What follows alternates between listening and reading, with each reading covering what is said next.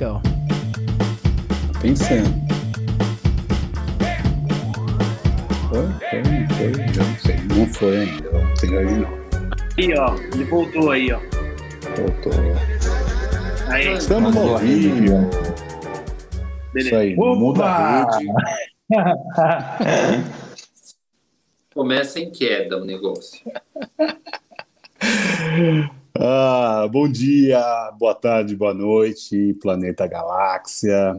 Somos Obsessões, podcast de Sessões. Estamos com casa cheia, a arquibancada está lotada e você está aí vendo, porque falou: Nossa, mas o que, que tem a ver esse, esse banner de esse dinheiro? Esses moleque de cinema quer falar de dinheiro? Que porcaria é essa? É isso, a gente está aqui também para falar de outras coisas mas sempre ligando com o cinema. E cada vez mais a gente tem um monte de produções sobre dinheiro, seja Bitcoin, seja a história do dinheiro, seja esse capitalismo selvagem que está corroendo a sociedade. E é isso que estamos aqui hoje para falar sobre isso, sobre o que cada vez mais consome a nossa vida, ou que mais move a nossa vida. Aí a gente vai filosofar em cima disso, sem ser chato. Se você está aqui e clicou, queria ouvir só sobre Bitcoin, você vai ouvir, fica aí. Você quer ouvir só metendo pau no capitalismo? Fica aí que a gente vai falar também. E se você falar, não, eu sou do livre mercado, eu gosto do dinheiro, o dinheiro move o meu mundo, a gente está aqui também para falar de todo mundo. Então vamos começar hoje com o nosso especialista em dinheiro, o nosso maravilhoso consultor, Fernando ETH. O que é ETH, gente? Você está aí perguntando? Eu tenho uma leve impressão de saber o que é. Aliás, saber o que é não. Saber o que quer dizer, porque o que é eu realmente não consigo alcançar ainda. E você, Fernandinho? Conta um pouco aí, fala o que você quer falar um pouco sobre dinheiro, coloca um pouco os seus dois centavos ou quatro, porque dois centavos já não está valendo nada, nem uma balinha, não é nem troco dois centavos, nem dois reais hoje em dia. Dá para comprar dois pãezinhos e olhe lá. O que o dinheiro está valendo, meu amigo? O que é o dinheiro? Para onde vamos? De onde viemos? E me conte um pouco da sua experiência, o que você está a fim de falar. Eu estou a fim de te ouvir hoje, meu amigo. E aí, rapaziada, como é que vocês estão? Espero que vocês estejam bem. É, a ideia desse cast foi a gente trazer um tema que não é muito comentado aí nos outros podcasts, nos vídeos da galera que curte cinema. A gente curte cinema da forma mais ampla possível. E aí, uma dos, um dos temas que sempre aparece no cinema é a questão do dinheiro. E eu sempre achei esse bagulho meio tabu entre as pessoas, assim mesmo entre amigos, a gente não fala muito sobre grana, né? Eu acho que é uma questão importante, uma dimensão importante da nossa vida dentro desse sistema capitalista que a gente vive. E acho que tratar sobre isso é importante também, tá ligado? Como o dinheiro evolui, essas coisas todas. Sei que o, o Leandro já pediu consultoria financeira para mim sobre investimentos e fez tudo ao contrário. Quer dizer, recomendei várias coisas para ele e depois ele falou que tinha comprado outras coisas. Então eu acho que é um, um é um tema importante para a gente debater aqui, para a gente ter visão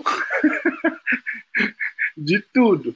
E a gente escolheu dois filmes para nortear o nosso papo, que é o A Grande Aposta, né? Aquele filme norte-americano ali da que fala sobre a crise de 2008, a última crise internacional que a gente teve, última crise grande do capitalismo, e uma série que estava na Globoplay até recentemente, mas você acha ela em streaming, em todas as outras plataformas aí, que chama Dentro do Reino Criptográfico, que é um seriado de quatro em quatro partes em que fala um pouquinho sobre as criptomoedas, né? Sobretudo o Bitcoin. Então eu pus esse tema, talvez a contragosto aí de vocês, mas eu acho que é importante debater isso para a gente sentir e entender melhor sobre o dinheiro. Eu reflito muito no, sobre o dinheiro porque eu trabalho em banco e acho que a gente precisa conversar mais sobre isso. Então, hoje eu vim aqui mais para ouvir e falar com vocês também sobre isso, entendeu? Mas eu queria saber. Nem vem falar que você veio ouvir, você vai falar hoje. Não vem com essa palhaçada, não. Eu queria saber, sobretudo, do Leandro, porque assim, foram dois filmes que a gente escolheu, mas todos os filmes que falam de dinheiro podem vir à baila, como o Matheus gosta de dizer, tá? E o Leandro, essa semana, eu já quero deixar registrado aqui de início isso, ele recomendou um filme do Robert Bresson, que chamou Batedor de Carteiras, que eu achei totalmente foda. Eu achei um filme muito louco, fala de dinheiro o tempo inteiro, sem ser tão chato quanto os documentários que eu proponho. Que são documentários chatíssimos, aquela coisa super didática, blá blá blá, né? É, e eu acho que é um filme que, tipo, mano, traz o dinheiro do começo ao fim e eu pensei, porra, novamente eu fui café com leite, né?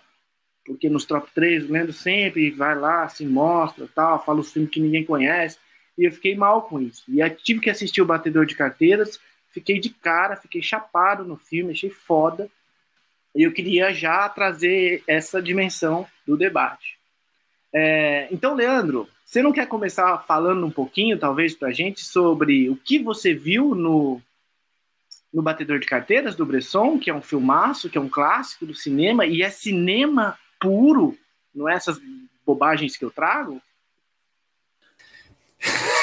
então, uh, fiquei assim, tentando achar os pontos em comum entre os filmes. Achei meio que sim, meio que não. Mas ele perguntou para ele perguntou sobre o batedor de carteiras do Bresson, né? E tipo, o que que eu vou falar desse filme? É um filme assim obrigatório. Tem essa coisa do dinheiro que eu já falo do filme um pouquinho mais para frente, mas tem um trabalho ali de um de um cinema que eu acho que ninguém conseguiu até agora reproduzir. E é um dos melhores filmes já, já feitos, assim, na minha opinião. Na minha opinião, eu acho que é entre, entre os 10 mais, sim. Porque ele, ele é um filme muito simples e que vai é, desencadeando coisas muito complexas dentro do que você está vendo enquanto pessoa sentada na poltrona, como diria Didi Mocó. Mas uma das coisas que existe ali e que eu acho que é um ponto em comum entre esses filmes dentro do tema dinheiro é o quanto a proximidade do dinheiro vai criando na pessoa uma sensação de poder. É, talvez a pessoa ela começa a ser seduzida por aquilo de uma maneira que o filme do Bresson reproduz muito bem, mas outros filmes também reproduzem muito bem, né? Quando qual é o filme O Lobo de Wall Street? Quando Leonardo DiCaprio pega lá, ele bem no começo, né? fala assim: então eu me viciei na pior droga. E aí mostra ele enrolando uma nota de dólar, né? E cheirando cocaína. Ele fala, mas não é essa, né? A pior droga é essa, que é o dinheiro. Porque o dinheiro, ele tem esse poder, assim, acho que inebriante. E o dinheiro pelo dinheiro, o que é uma loucura. Porque não é o que o dinheiro pode comprar, é simplesmente juntar um monte de dinheiro juntar um monte de dinheiro. Num outro filme que eu vi, também essa semana, que é o Todo o Dinheiro do Mundo, dirigido pelo Ridley Scott, é, uma, é baseado numa história verídica de um. chama, chama Getty, ele, Getty, que era um milionário do petróleo dos anos 60 e o neto dele tenta viver uma vida que não é essa vida do avô. E aí ele mora em Roma e tal. E aí ele é sequestrado em Roma e pedem o resgate. E o, o velho é tão sovina, o avô, que ele fica negociando o resgate até acontecer barbaridades com o neto dele. Porque ele não, ele não acredita que estão com o neto dele, ele não acredita na extorsão, e tem uma coisa que é, eu não sei se é ficção ou se é real mesmo. Ele tinha muito dinheiro, mas ele não podia gastar, porque os investimentos dele tinham que ser super direcionados assim, e por isso ele tinha dinheiro. Então, esse cara investia muito em obra de arte, porque obra de arte é investimento, é considerado investimento. Mas ele não podia tirar, sei lá quantos milhões do caixa, entre aspas, dele ator que é direito e colocar no que ele quisesse. Tipo, ele era o homem mais rico do mundo com essa condição. E é muito louco, isso, isso é, é muito absurdo. E todos consideravam ele o homem mais rico do mundo, porque estava lá no nome dele, tipo, a maior fortuna do mundo, o cara é, é tipo, magnata do petróleo. Só que ele não pode gastar, é, tipo, um milhão sem supervisão. Então, no filme, isso fica bem, é bem interessante, porque quando o sobrinho dele, sobrinho, o neto dele é, é sequestrado, isso entra em questão. Ele precisa deduzir dos impostos o dinheiro que ele vai dar para o resgate. E aí ele fica lá é, meio que com os, os contadores, os advogados, tentando achar uma saída para arrumar o dinheiro. E esse dinheiro conseguir ser deduzido do imposto de renda para pagar o resgate do neto. É, é uma situação tão absurda e, e, parece que aconteceu, porque, porque virou o filme, e o filme é, é bom. Um, e que mais? Acho que no, na, no Lobo de Wall Street o Leonardo DiCaprio começa muito bem, né? Porque ele fala: com o dinheiro você pode ser caridoso, com o dinheiro você pode ser sexy, com o dinheiro você pode ter a mulher que você quiser, ou por que não o homem que você quiser. Porque geralmente é, os filmes caminham assim para uma coisa de a pessoa pode ser a pessoa mais idiota do mundo, a pessoa mais nojenta, mais escrota, que ela vai ser aceita em certas rodas e aquilo vai ser assim até incentivado, aplaudido, sabe? Mas tem outros filmes que eu vi também, outro, tem um outro do Bresson que é legal, que é O Dinheiro. Você viu esse, Fê? O Dinheiro?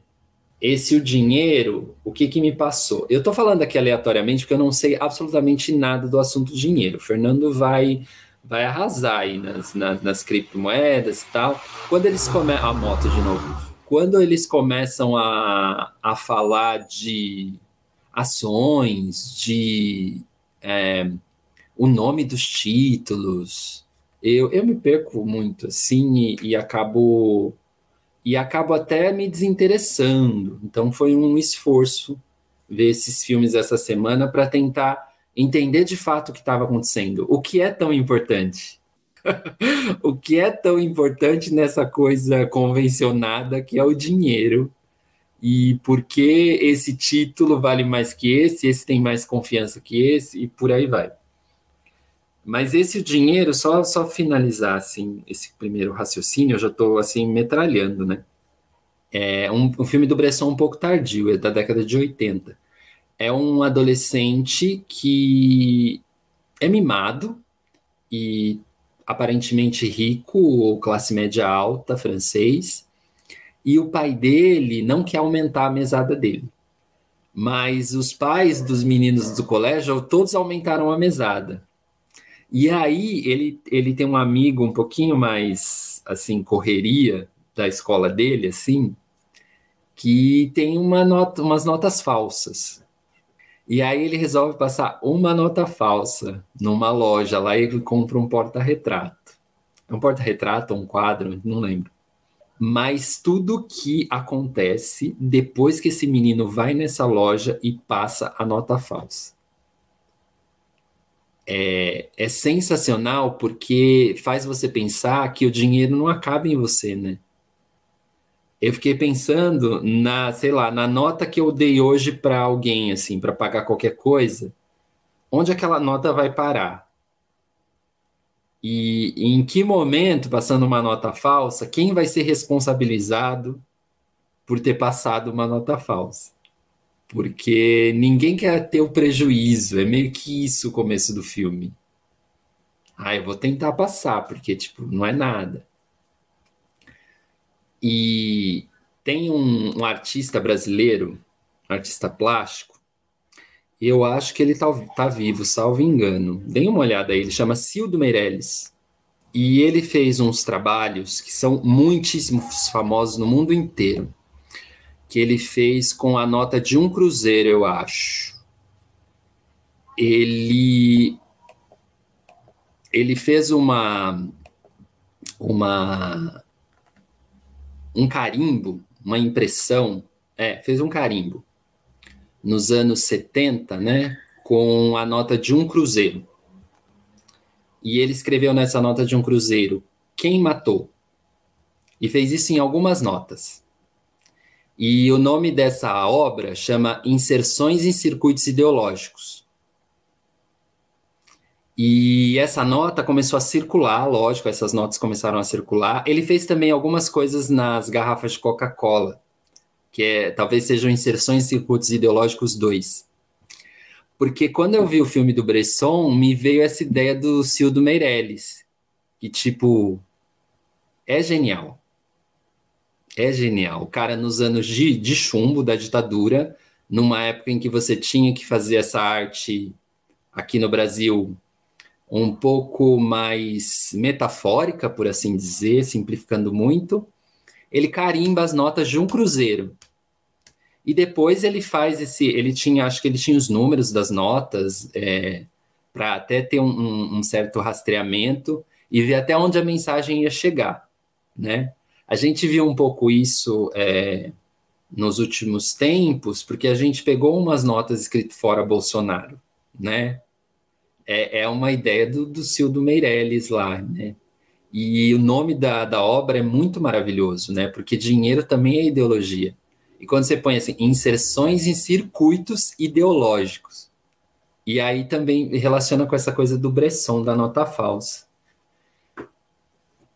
Então, eu acho que o tema para o cinema é maravilhoso eu, eu, e é um tema para as artes muito bom, porque ele, ele envolve uma, uma paixão e uma emoção que a gente não sabe de onde vem, porque geralmente o dinheiro não melhora as pessoas. O cinema também mostra isso, né? O, os, os finais dos, desses filmes de dinheiro assim são absurdamente trágicos muitas vezes, né? Então eu fiquei mais nessa comparação dos filmes. Até porque eu, eu, eu acho que eu sei pouco de dinheiro, e quanto mais eu vejo filme, eu vejo que eu sei cada vez menos, mas também eu vejo que tem cada vez mais a investigar sobre essa energia, esse, esse circuito, essa, essa convenção, que é o dinheiro. Acho que eu falei bastante já e já metralhei demais. Pode, pode, pode falar, Fernando. Pode falar. O Matheus está empolgadíssimo. O Matheus, o Matheus, ele adiou esse encontro porque ele desejava participar, desejava falar. Então agora ele está super animado. Ele vai até levantar da cama para falar para vocês sobre dinheiro. Vai até levantar da cama, mas ele não levanta porque embaixo do colchão ele deve ter um, um dinheiro guardado. Fala aí, Matheus. O Matheus nunca postergou nenhum evento nosso, hein? Ele postergou esse porque o tema era muito aprazível para ele. Vamos ver o que ele tem para falar. Fala, Matheus. Só para confirmar, o Silvio Meirelles está vivo ainda, tá, Lê? Está vivo, 74 anos. E aí na nota tinha quem matou Herzog, né? Tava escrito quem matou Sim, era, era, esse quem matou era, era referência ao, ao Herzog. Esse cara é maravilhoso, maravilhoso. Ele é, ele é super reconhecido por, por essas duas obras. Assim, você vai encontrar em qualquer livro de arte. Cildo Meirelles, Inserções em Circuitos Ideológicos. E, e só para complementar, antes da gente ouvir a empolgação do Matheus, tem um documentário sobre o Cildo Meirelles chamado Cildo. Eu não sei onde está disponível, vou ver se eu acho aí, daí eu recomendo onde está disponível. Matheus, quero ouvir a sua empolgação. Olha, ele até levantou, gente. Não, é que o, o, Leandro ele falou duas vezes, né? Ele até levantou da cama e eu pensei assim, não, acho que é melhor eu pelo menos encostar na parede. Né? Mas eu acho legal essa ideia, assim, né? De você meio foda-se, assim, né? É, tipo, assim, todos os episódios faz tempo, inclusive, que eu não gravo sentado na frente do computador, como vocês, estão tão bonitinhos aí. Sempre fico eu. Tipo, tem horas que eu fico até de cabeça para baixo, assim, olhando e tudo mais, né? É... Na verdade, cara, eu tava esperando aí por uma aula magna do Fernando, né? Mas o Fernando se, se deu, uma, deu uma esquivada aí, né, no começo. Vai vir ainda, vai vir. Ele está guardando, ele está guardando. Ele é ardiloso. Tá guardando dinheiro embaixo da, da bunda dele. Tá é, esperando tá, tá o momento certo de. Isso. Tá esperando o momento certo, né? É... Mas, pô, eu fiquei muito feliz que vocês realmente adiaram, não precisavam ter adiado, eu, eu pedi, mas. É, porque fazia tempo já que a gente estava combinando de conversar sobre filmes nesse contexto, sobre esse tema.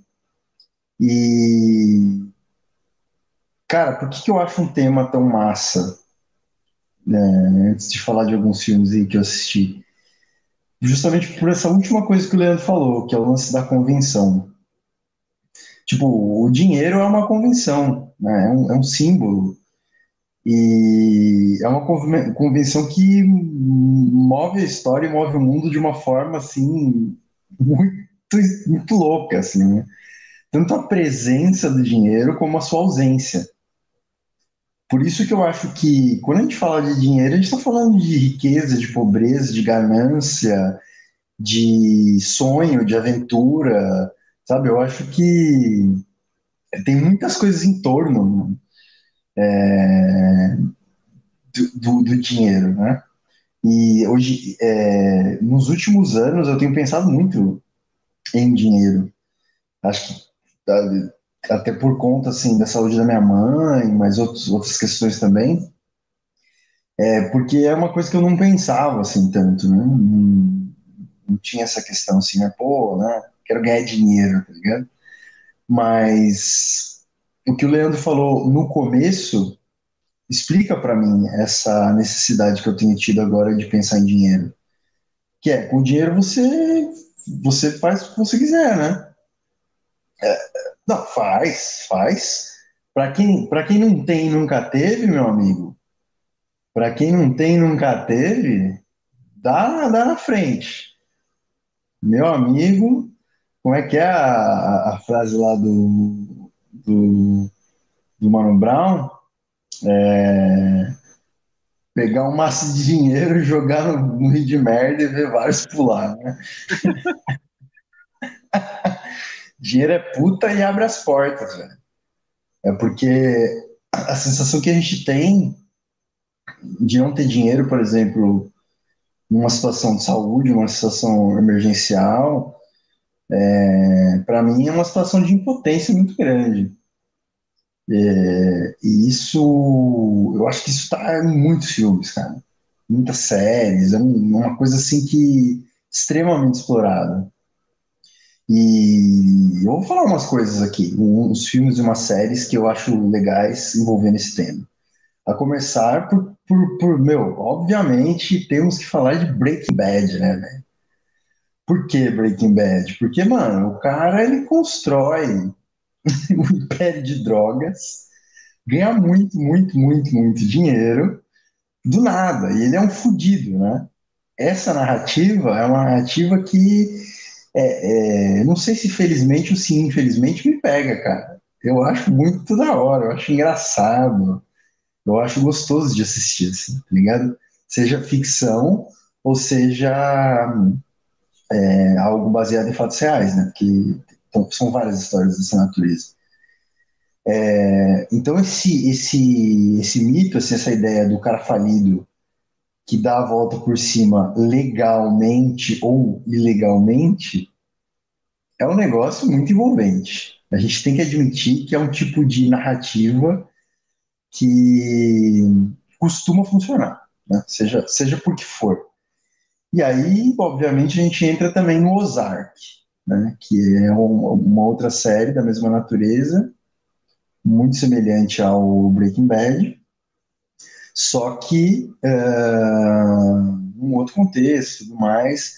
Mas o cara ele, ele, ele faz uma espécie de uma fraude financeira, né? Ele faz uma cagada lá, burocrática e contábil, que dá um mega problema, o que faz com que ele se envolva num rolê de drogas e tretas e tudo mais. Né? E as coisas vão se tornando, vão, vão virando uma bola de neve. É, então, muitas vezes, quando a gente envolve é, dinheiro, poder e riqueza, nós temos essa situação das coisas virarem uma bola de neve, virar uma coisa assim insana, né? E eu acho que tem a ver com essa sedução mesmo, né? Imagina, tipo, por exemplo, o filme um dos docs que estava aí na leitura complementar, que era a Ascensão do Dinheiro, de alguns episódios. E fala, por exemplo, do, dos Médici, né? a família dos Médici, é, na Idade Média que conseguiram criar um mecanismo para conseguir lucrar com os juros, mesmo sendo a usura condenada pela igreja.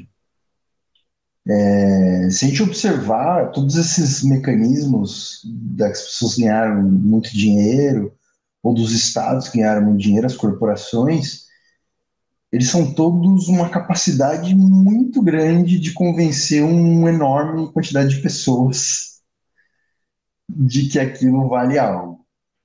Né? É... Tipo, eu quero em algum momento falar da, da, teoria do valor e tudo mais, que é um bagulho que eu acho muito da hora, mas. Cara, é muito bizarro a gente pensar que o, o mecanismo financeiro e o mecanismo do dinheiro ele molda completamente a forma como a gente vive, tá ligado? E moldou, e sabe assim? E eu acho que isso se torna ficção por, por, essa, por essa ficção que é. Já é uma ficção, né? Porque o trabalho em si, a produção em si, não é o dinheiro, né? É, esse documentário ele, ele mostra também um pouco dessa questão da transição do que é trabalho, o que é produção, e o que se torna dinheiro e o que se torna depois especulação. É... Então, eu acho um bagulho, assim, realmente louco demais, importante para a gente conversar. Mas vamos, vamos seguindo aí, que depois a gente volta aí com outras coisas. A gente volta, quando eu falo a gente, eu estou me referindo a mim mesmo. Logo depois dos comerciais a gente volta, porque a gente tem que lucrar também. Fica Opa. aí. 30 segundos só de comercial, a gente já volta, gente. Um oferecimento de Amstel. Mentira. É, podia ser, Amstel. Se você estiver vendo e quiser patrocinar a gente, a gente está aceitando. Até quem não bebe vai beber. É, é, é, um pouco disso, gente. É, eu também vi poucos dos filmes para semana, tá tudo atribulado aqui, mas acho que o, o Matheus falou uma, uma, uma, frase, uma palavra que para mim sempre que falou, falamos de dinheiro ou se fala de dinheiro, me remete a isso. É ficção e não estou condenando quem ganhou dinheiro, quem não ganhou, quem tem, quem não tem. É, infelizmente, todo mundo precisa do dinheiro. É, a lógica do trabalho está envolvida por conta dessa moeda de compra, de troca, é, pensando lá no, no passado, de, de, troca, né, que não existia uma moeda e daí criou-se algo que vale algo. Então, é uma ficção por natureza.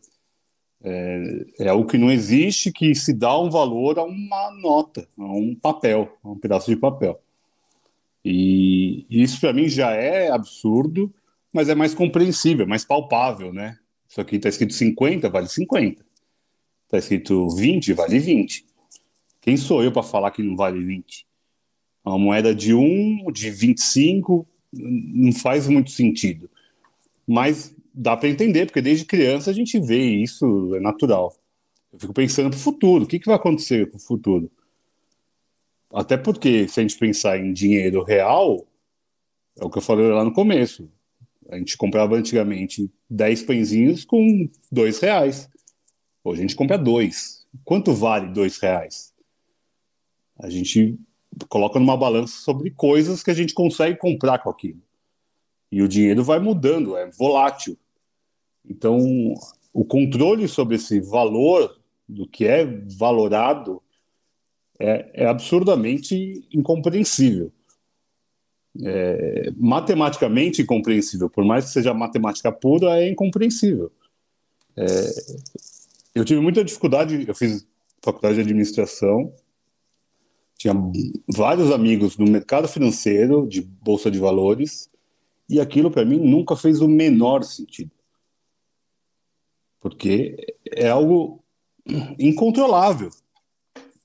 Como que isso hoje vale tanto, amanhã vale menos tanto, caiu, daí a taxa Selic, aí o presidente fala uma merda, cai tudo. É, como, como pensar no, numa estabilidade é, social, é, numa estabilidade financeira, uma estabilidade mental de, do que vale as coisas. A gente já é de uma geração que não acabou não pegando de fato, sei lá, pensando em plano Collor, né, quando é, barrou as, as poupanças e tudo mais, mas a gente é pós essa, né, pós que eu digo de entender o real valor. A gente é dessa época, mas a gente passou por isso, mas a gente não viveu isso de fato. A lógica de inflação, que também é outra coisa que como entender inflação, então, eu tenho muito mais perguntas do que respostas aqui. É, e, e, só voltando na parte, na, na lógica da, da faculdade, e me ofereciam, ah, pô, vamos fazer lá um estágio. De alguma forma, rejeitei isso. Porque para mim não faz sentido, eu não quero nem saber. Eu não quero estar aqui. Porque para mim, qual que é a lógica de usar ou tentar pensar de vender algo para alguém que não tem valor, ou que tem valor que alguém falou que tem valor. Então, isso para mim é tão absurdo, tão ficção, que eu não conseguia adentrar esse mundo. Meu primeiro estágio realmente ainda foi dentro de um banco, de um banco público, na Caixa Econômica, foi meu primeiro estágio, e eu era da, da área de cobrança de, de devedores. Cara, aquilo para mim ia me corroendo de a galera para pagar a casa é, tinha que penhorar a casa e daí tinha que fazer o despejo. É, é um negócio que, assim, o dinheiro é ótimo, igual o Matheus falou, compra muita coisa, dá uma segurança muito grande, mas a gente percebe que a gente não tem um controle nenhum sobre isso. É, é alguém ou algo ou essa grande mão do mercado, que a gente fala, que controlam as coisas, do mercado, da política, do que for, que controla esse, esse valor, o valor real. E daí a gente trabalha mais, daí nosso salário não aumenta tanto quanto aumenta o nosso trabalho, quando tem trabalho, né? Porque a gente está falando agora no momento que a gente está é, numa crise no mundo sobre o trabalho, inclusive, né? Sobre o que é o trabalho então a gente está vivendo um, uma transição, é, a gente é uma geração de transições, a transição eletrônica, a transição do dinheiro, a transição das relações humanas. A gente é uma geração muito intermediária ali, que eu acho que a gente não vai pegar o futuro sem dinheiro, sem dinheiro em papel ou sem dinheiro em moedas. Moedas, eu faz muito tempo que eu nem vejo moeda, inclusive. É, até porque a gente paga tudo com cartão ou com celular agora, né? É tudo muito mais ágil, muito mais rápido. Mas é isso, eu não vejo meu dinheiro. É, eu, eu fico imaginando, sei lá, meu avô que voltava com dinheiro na pra casa, com nota de dinheiro para casa. Hoje, se a gente tem 20, 50 reais na carteira, é muito. É, a nossa geração, claro, é, tem gerações que ainda consegue e prefere usar o dinheiro físico. E, e, acho que às vezes eu preferiria, porque eu teria mais controle de ver aquilo. O fato de não ver, de não saber, me, me deixa um pouco sem dar o valor real para o meu trabalho que gera meu emprego, meu, meu, meu dinheiro. É, porque ele entra e sai, entra e sai, entra e sai. Basicamente é isso. Ah, rende um pouquinho, rende um pouquinho menos. Ah, esse daqui, esse ano. Cara, isso para mim é, é fora da realidade. E quando a gente começa a pensar em criptomoedas, estou levantando a bola para o Fernando, hein, gente? Falar em criptomoedas, em Bitcoin, em Ethereum, em, sei lá, é, mineração. Como assim mineração? A gente está voltando para o passado, a gente vai minerar ouro. É, é para mim é tudo muito fora de uma realidade é, e que também acaba sendo um pouco da falta de uma educação financeira mesmo. A gente não teve esse tipo de educação na escola ou dentro de casa, igual o Fê falou. É, é foi, sempre foi um, muito um tabu isso. Então, é, eu gosto muito de conversar com vocês, que vocês falam sobre abertamente, e daí eu me sinto super à vontade, até para falar da minha ignorância sobre isso. E acho que é, é super legal a gente estar tá colocando isso à baila. É, mas acho que os filmes mais marcantes para mim sobre mercado financeiro acabam levando para a bolsa, bolsa de valores. Eu acho que é algo que é muito visual, né? Eles conseguem, o cinema consegue colocar é, a loucura que é fazer parte de um de um mercado desse dessa forma, assim, né? É, Wall Street, o filme, 1 e o 2, o Lobo de Wall Street, tem o Margin Call, que fala sobre quando quebrou, é, quando o cara previu não, né? Ele só tinha informações uh, privilegiadas lá sobre a quebra das hipotecas nos Estados Unidos. É, então, que é outra coisa, hipoteca. O que, que é hipoteca? A gente aqui no Brasil não tem isso, então às vezes no, no filme fica muito longe de, de, conseguir entender um pouco mais sobre o que é uma hipoteca de uma casa é, nos Estados Unidos. Mas é isso, gente. Eu, eu vim aqui para trazer a minha ignorância para ouvir e aprender com vocês. E, e falar que, assim, é, eu vi também trabalho interno, que acho um baita documentário que fala exatamente sobre a quebra do, dos bancos lá, né, do, nos Estados Unidos, via a série lá da que estava na Globoplay sobre bitcoins e é, principalmente essa parte dos bitcoins, o, o que tem de, de produto audiovisual ainda me parece muito uma propaganda é, de alguma forma por mais que seja explicativo, ele dê toda uma base, fala do, do Satoshi Nakamoto, uh, fala agora desse Vitalik, da, da Ethereum.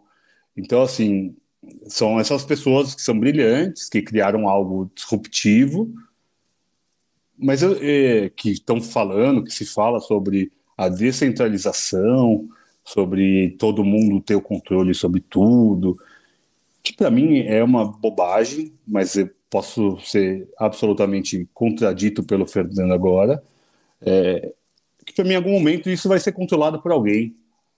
Até porque a gente está falando de uma bolha. A minha impressão de Bitcoin, de Ethereum, isso é uma bolha. A senhorinha lá no meio do Ceará não, tá, não quer nem saber o que é isso. Ela não sabe, não faz questão de saber, ela quer saber se caiu dinheiro na conta dela ou não. É, se pensar no meio da Namíbia, é, a pessoa vai querer saber o que é uma Bitcoin. É, não tem nenhum celular para ter acesso à internet para ter uma Bitcoin. Então, a gente está. A, a minha visão é que essa lógica de tudo centralizado, todo mundo pode tudo, é muito bonito para ser colocado no papel. É, posso até comparar, sei lá, com o socialismo, é, é muito bonito na, na, no, no, escrito, mas a hora de colocar isso em prática é, é muito mais complexo. A gente não vai chegar em 100% das pessoas. E tudo bem? Talvez tudo bem, porque já é assim. Mas a minha visão é que vai se criar um patamar ainda maior. É, quem tem o domínio do capital e quem não tem o menor acesso e nem a possibilidade de ter acesso a esse capital. Mas essa é a minha visão pessimista. Mas, como eu falei, eu já tenho essa visão desde criança e vai ser difícil mudar. Mas a gente tem que mudar, porque senão a gente é engolido. É, então é muito legal estar aqui para a gente falar sobre isso. É super legal ver esses documentários, são interessantes. Esses, os filmes, como o Lei falou, normalmente são é, tem finais catastróficos, né, para as pessoas que estão envolvidas ali, é, tirando um ou outro que são sobre pessoas que conseguem ultrapassar e fazem uma superação, é, que é super legal também. Pensando, sei lá, até no, no filme do Will Smith lá, que precisa de dinheiro, vender a máquina para conseguir dinheiro para pagar as coisas para o filho, para ter uma mínima dignidade. É, mas é, é, são pontuais. É, é, legal, é inspirador, mas são poucas pessoas que chegam nisso. Quando a gente não tem uma equalidade, ou uma mínima equalidade, não estou nem falando de todo mundo ser igual, ter as mesmas condições, que seria o um mundo utópico, é, a gente, eu, eu fico muito nessa lógica de que a gente está só aumentando a distância dos paupérrimos ou dos pobres dos trilionários. É, Para mim é, é, muito claro essa, essa quebra. É, tomara que eu esteja errado. Essa é a verdade. Fernando, eu quero saber de você. Me conte um pouco mais sobre o que a gente vê ouvir. É criptomoeda, é Ethereum, o que, que é mineração? Como que a galera compra computador para ficar minerando dinheiro que não existe? É, isso é só uma moda? Não, isso veio para ficar. Não corre o risco de ser uma pirâmide global, é, de que alguém está ganhando muito dinheiro e fudendo uma galera. Me conta aí, meu amigo. Cara, quanta coisa, né? É legal ouvir vocês, é, a, reflexão, a reflexão de vocês sobre dinheiro, porque eu não saberia dizer, a gente se conhece há 10 anos, eu não saberia dizer o que o Lê pensa sobre dinheiro, depois, só depois dessa conversa eu tenho uma visão melhor, tá ligado? E você, Vi, o Matheus, saca? Isso mostra como é um negócio delicado pra gente, que não deveria ser na real. Tipo, educação financeira é importante, é tão importante quanto, sei lá, matemática, português, sociologia, história, saca? Tão importante quanto. É, no final do dia, os dígitos que você tem na sua conta definem onde você está na pirâmide social, né? É um número ali na sua conta, é, em um banco. Mas vocês falaram muitas coisas. É, o dinheiro já foi muita coisa, eu acho. Eu tô, lendo muito sobre dinheiro em função das criptos, vocês sabem, eu até tento convencer vocês a entrarem nesse mundo, ou pelo menos eu mostro, porque eu acho que é um bagulho muito legal.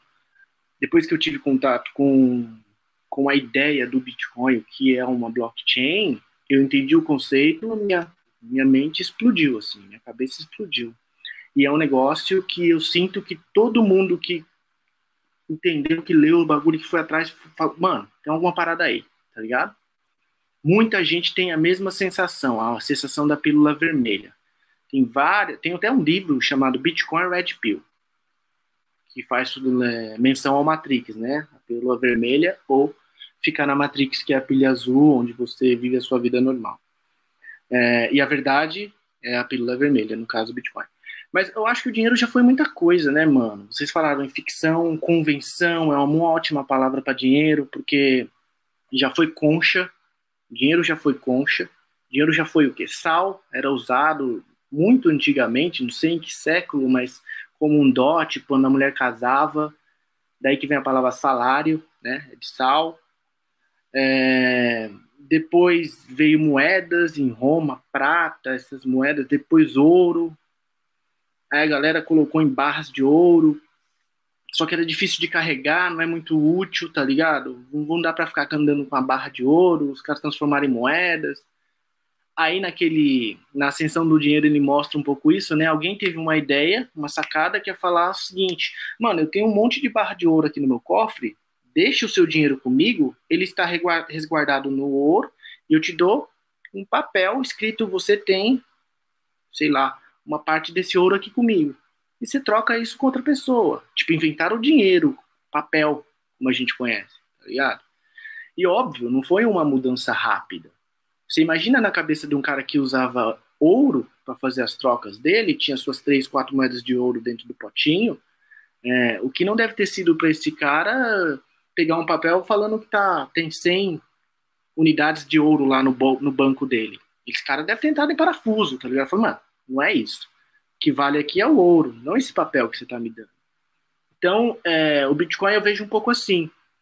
Quando surge uma nova tecnologia, ela é sempre bastante maltratada.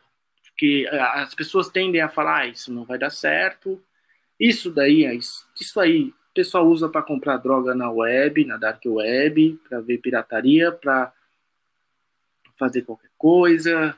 É, não vai rolar, a ideia de Jerico, e na boa, hoje em dia, a gente tem internet e lá no começo da internet todo mundo falava que não ia dar certo.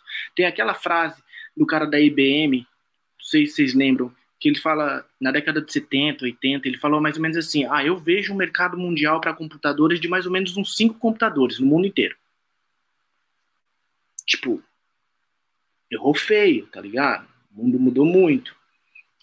Você falou muito bem, Vi, a gente já não usa dinheiro papel. Né? A gente já não usa mais. Eu também faz muito tempo. Depois vem o cartão de crédito, mano. Tipo, era um plástico que a pessoa falava aqui dentro tem dinheiro. Você aceita esse dinheiro? E as pessoas passaram a aceitar. No momento que elas passam a aceitar, aí vira uma convenção. Então o dinheiro é isso. Um problema que tem no dinheiro hoje, eu acho, é que os países têm as seus, moedas, né? A gente, tava, a gente não pode usar dólar no Brasil, a não ser no mercado paralelo, mas assim, não é oficialmente a moeda do Brasil, é o real. A moeda de transação de curso forçado no Brasil é o real. Veja bem, isso é legal. É um curso forçado. Existe o um monopólio do Estado por trás. É o Estado que diz que moeda que vale dentro da sua jurisdição. Isso é legal, é interessante. Quem é que faz essa moeda? É o Banco Central. O Banco Central que imprime real para a gente usar. Beleza? Então, o que, que é o Bitcoin? Né? O Bitcoin é uma resposta à crise de 2008, em que os bancos vendiam títulos podres, títulos que todo mundo sabia que ninguém ia pagar. Saca? Se a gente compra título do governo, a gente vai lá, a gente compra o título do governo porque daqui a 10 anos a gente sabe que o governo vai devolver aquele valor mais os juros. Então, o que os caras estavam fazendo ali é pegando títulos de, de casas, de títulos imobiliários, sabendo que tinha um monte de gente que não tinha condições de pagar, elas estavam alavancadas, tinha pessoas com três, quatro, cinco casas, no Grande Aposta ele mostra isso, é, que eles vão conversar com uma mulher, a mulher falou, não, eu tenho três casas, tipo, meu, ela trabalhava num bar, saca? Os caras perceberam que tinha uma bolha, que isto é, os caras estão colocando um monte de títulos no mercado, estão inflando o mercado, uma hora isso vai estourar. Porque é assim que a bolha faz. É uma curva, né? Aí a bolha estoura e aí corrige.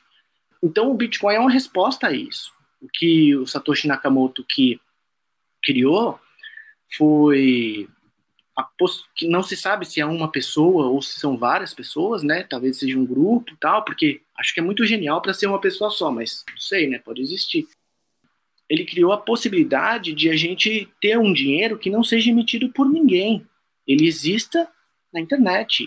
Ele existe totalmente digital, né?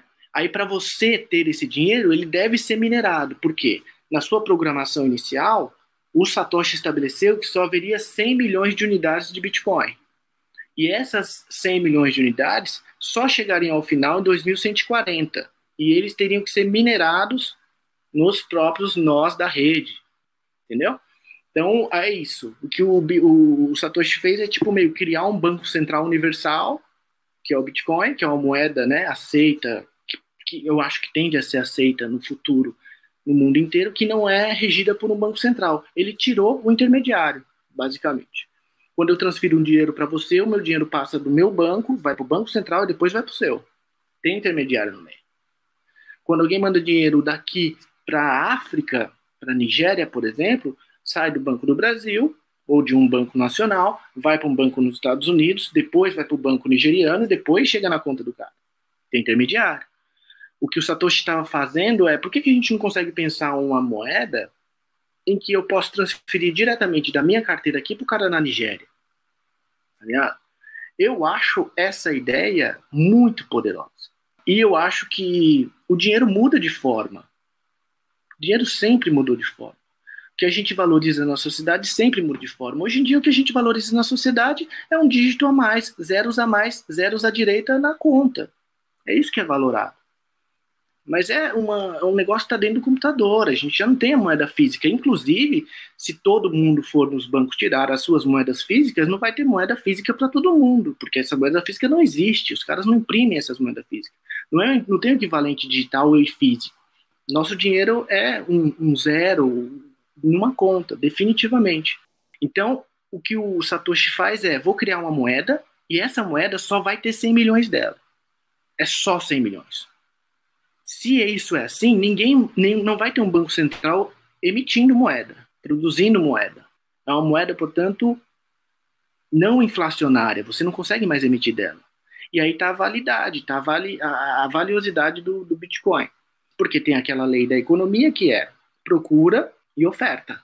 Se você tem muita procura por um ativo e esse ativo é limitado, só tem 100 milhões dele, o preço sobe. Se você tem muito do ativo e ele tem procura, o preço desce. Quando inflaciona a moeda, você compra menos. A gente compra dois pães hoje com 10 reais, quando na década de 90, quando o real foi lançado em 94, a gente comprava 10, porque o nosso dinheiro perdeu poder de compra. Porque os caras imprimiram mais dinheiro. Então, essa é a sacada. Eu acho que isso é, isso é poderosíssimo. Essa possibilidade. E quanto aos detratores, eu não, não, não sei, Vi. Eu, eu, eu penso dessa forma. Quando se criou. Eu estou lendo um livro que chama A Internet do Dinheiro. Ele é de um, de um grego britânico chama Andreas Antonopoulos. Ele é o tipo cara foda do Bitcoin. E ele fala um bagulho muito louco numa, num, num texto dele que ele fala assim: velhos, quando os carros foram lançados, a galera que andava de cavalo criticava pra caralho. Primeira coisa que falaram é: não vai dar pra usar essa porra aí, que vai sair atropelando todo mundo, é ruim, não sei o quê. É muito melhor a gente ficar com nossos cavalos, é muito mais seguro. Cavalo, a gente já tá acostumado, saca? E olha o que aconteceu, né? Mas os carros tiveram que andar nas ruas que os cavalos andavam, com a bosta do cavalo, com tudo torto. É lógico que não ia funcionar no começo, então teve muito problema. E depois pegou a internet na década de 90, ninguém acreditava que ia dar certo, ninguém imaginava. Hoje em dia, a gente nunca ia imaginar que existiria uma profissão chamada youtuber, tá ligado? Que o cara, o que, que você faz? Sou youtuber. Fui cancelado agora porque eu falei besteira? Mas sou youtuber, sacou? Então eu acho que as coisas mudam assim. E eu acho que nossa geração, a geração da gente aqui, de fato não vai ver o triunfo de, das cripto ainda. Mas eu acho que o Caetano, a Lorena, o Ian, criançada que tem 5, 10 anos agora, eles vão usar criptomoeda. Não vai transacionar real. Não vai transacionar dólar. Não vai transacionar euro. Vai transacionar Ethereum, vai transacionar Bitcoin, vai transacionar outras coisas, entendeu? E é muito mais amplo do que isso. O Bitcoin é só o início. É a ponta do iceberg, saca? Vamos dar mais uns 10, 20 anos para ver o que vai acontecer. Mas de qualquer forma, eu acho que vai ser bom, tá? Porque essa possibilidade de você fazer individualmente uma transação bancária, no caso do Bitcoin, já é um bagulho libertador. Imagine se a gente consegue exponenciar ou escalar isso para outras coisas. Por exemplo, em vez de colocar meu dinheiro no banco, eu coloco num, numa plataforma que me paga um determinado valor em token da blockchain que eu estiver usando, que é o que chamam de finanças descentralizadas. É muito vasto. Acho que tem muita coisa para rolar ainda. E eu, e eu adoro, eu amo, cara. Depois que eu tive essa.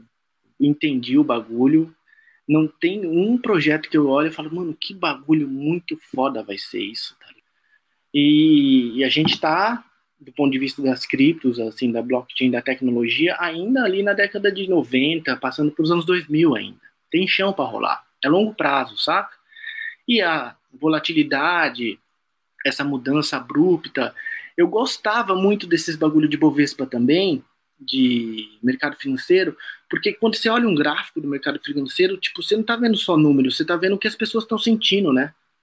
Tipo, eu até acho que mostrei para vocês, tem o, o, índice do Bitcoin, né? Tem ganância, tá lá em cima o preço, tá todo mundo comprando, porque todo mundo acha que aquilo vai durar para sempre, tipo, é uma bolha. O cara entra e aí conforme a galera entra, sobe mais o preço, porque aumenta a procura e o bem é escasso. E aí daqui a pouco o bagulho cai, todo mundo medo, extremo medo. Tipo, mano, quando você olha um gráfico, você tá vendo a psicologia humana em uma dimensão muito grande, assim. No caso do Bitcoin mundial. No caso das bolsas nacionais, tipo, daquela, da, daquela sociedade que trabalha com bolsa, saca?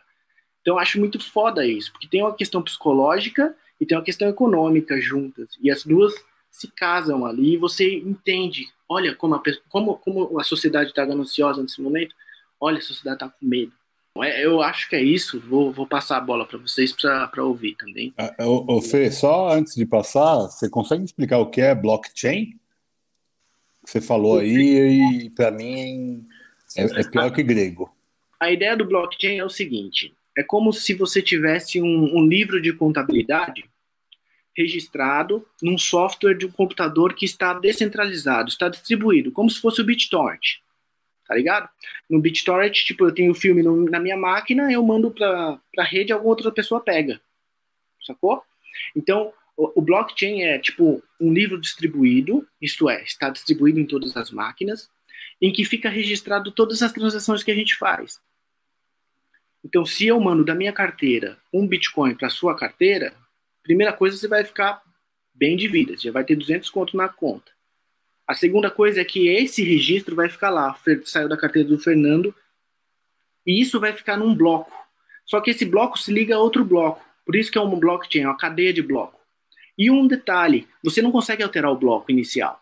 É impossível de você alterar o bloco inicial, porque se você tiver que alterar o bloco inicial, você tem que alterar o último. Se você alterar o último, você altera o anterior. E você não, você não pode fazer isso que quebra a cadeia. Você bifurca a cadeia. Tá ligado?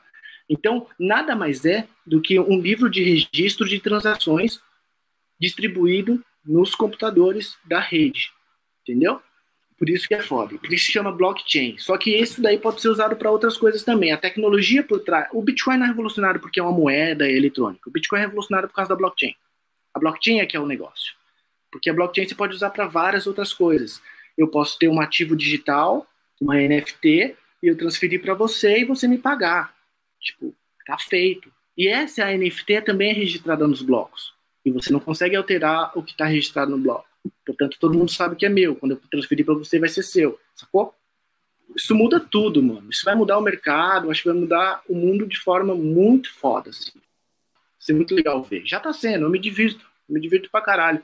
É legal ver as pessoas quando você tá trocando essa ideia, o cara fala, caralho, mano, é isso, velho. Aí o maluco entra, ele entra na, na ganância. O cara entra, porra, vou comprar um monte pronto comprei 100 reais aqui de uma moeda uma bosta, que vai quebrar, que vai dar ruim, tá ligado? Cara, mano, comprei de Shiba, 400 milhões de Shiba, se subir 0,00001 centavo, porra, eu já tenho 2 reais.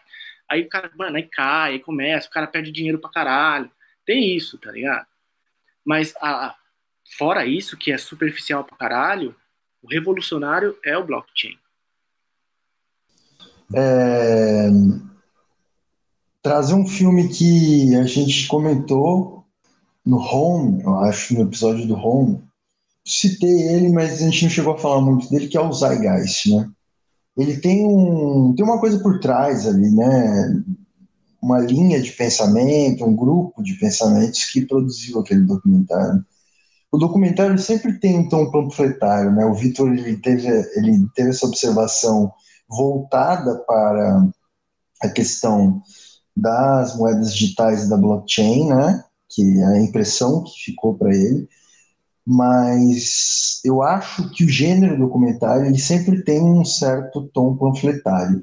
Eu acho que isso é ruim, né? A gente documenta a coisa de uma forma não existe um, uma documentação ilesa né, de, de posição, vamos dizer assim. Né? Então, é uma forma de documentar e a gente precisa ter isso em mente. O que eu acho legal no Zegashi é que ele pensa na questão da tecnologia social. É, muito do nosso pensamento foi formado por documentários e tudo mais, e o uso da tecnologia para resolver problemas reais, né? Eu acho que existe uma possibilidade da tecnologia blockchain contribuir com isso. Porém, é, as moedas digitais, elas também existe um, uma especulação né, em torno delas e inclusive uma volatilidade muito grande. Né? E aí naquele, naquele filme, por exemplo, um, um dos docs também que estava na lista, que é o nome, acho que é Inside Blockchain, é, é em inglês o doc um, um dos economistas lá que está comentando, ele fala assim, né, tipo, existe uma parcela de investidores e pessoas envolvidas na blockchain que tem um tom, vamos dizer assim, mais social da coisa, né, mais até so, social anarquista socialista, no sentido de financiar projetos coletivos e tudo mais, né? Mas a maioria é um tom, de certa forma, meio anarcocapitalista. porque você devolve a possibilidade, de certa forma, de você negociar valor a valor, né? Tipo, eu produzo algo, eu posso vender no valor da, da, da moeda, eu posso transacionar diretamente, porque o grande rolê, né, é essa, essa centralização mesmo aí, né? No trabalho interno que o Vitor citou, porra, puta filme da hora pra caralho, assim, né? Inclusive em termos de, de produção, assim, pô, fudido, né? Mano, tipo, não tem esperança pro bagulho, tá ligado? Tipo, eu saio daquele filme, não só desse, né? Mas a lavanderia também, que tem a Mary Streep e tudo mais, né? Filmes como esses, que falam né, da, da corrupção, ou de certos contextos de conspirações reais, né, para evocar inclusive um dos nossos primeiros episódios. Esses filmes fazem a gente ter uma certa desesperança. E, eu, e, e, e na verdade, eu, eu, a minha aposta é a desesperança, cara. Eu aposto todas as minhas fichas na desesperança. Sinceramente, cara. Porque, porque você vê assim, né, por exemplo. Vamos fazer é, NFT de desesperança e vamos vender pra caralho, velho. Bom, então, pois é, né, velho? É, esse doc, cara, trabalho interno, vale a pena ver, porque. Puta, trilha sonora fodida, inclusive, né? Precisa, preciso citar isso, da hora demais. Captura de imagens muito interessantes, assim, do contexto norte-americano. É, puta, é gostoso de ver o filme. Só não é gostoso de entender o que tá ali acontecendo, né? Porque os caras, na verdade, Mano, entender um produto financeiro é, é, é chato pra caralho, tá ligado? Tipo, por, por que, que as pessoas gostam de entender o produto financeiro? Porque elas querem ganhar dinheiro, tá ligado? Ninguém quer entender um, um produto financeiro por interesse científico. É, não sei os estudantes de economia, e olha lá, né? Mas nesse próprio doc mostra lá os caras também, né? Tipo, mas e a ciência econômica, né? Ele, ele, chega uma hora que ele pergunta, né? Mas e a ciência econômica? Porque ele que, que começa a questionar os acadêmicos, né? Os acadêmicos que é, fundamentavam a confiança máxima na, nesses produtos financeiros aí que eram os derivativos do, da, das, porra, das hipotecas aí, né? E os caras colocavam lá a confiança lá em cima, né? Não, o bagulho é porra, mano, totalmente confiável tudo mais, né? E esses caras, eles estavam ganhando dinheiro também para isso, assim. Só que eles eram acadêmicos de grandes universidades, Columbia University, é, Harvard e tudo mais, né? E, e aí você pensa assim, cara, todas as ciências de certa forma são assim, né? E todos os estados de certa forma também são assim. Todas as corporações são assim. Então essa coisa da convenção, ela não é uma coisa só do dinheiro. É que o dinheiro escancara isso de uma forma tão, tão grande que que a gente fica assim, é até surpreso. Mas é tudo uma grande convenção, na real, velho. Tipo, é tudo muito aleatório. E os caras ganham dinheiro porque eles entenderam a aleatoriedade. Entenderam como, como se comportar na, na aleatoriedade com esse objetivo. É, mano, a complexidade do bagulho, tá ligado? A gente tem uma formação geralmente mais deficitária na área de exatas.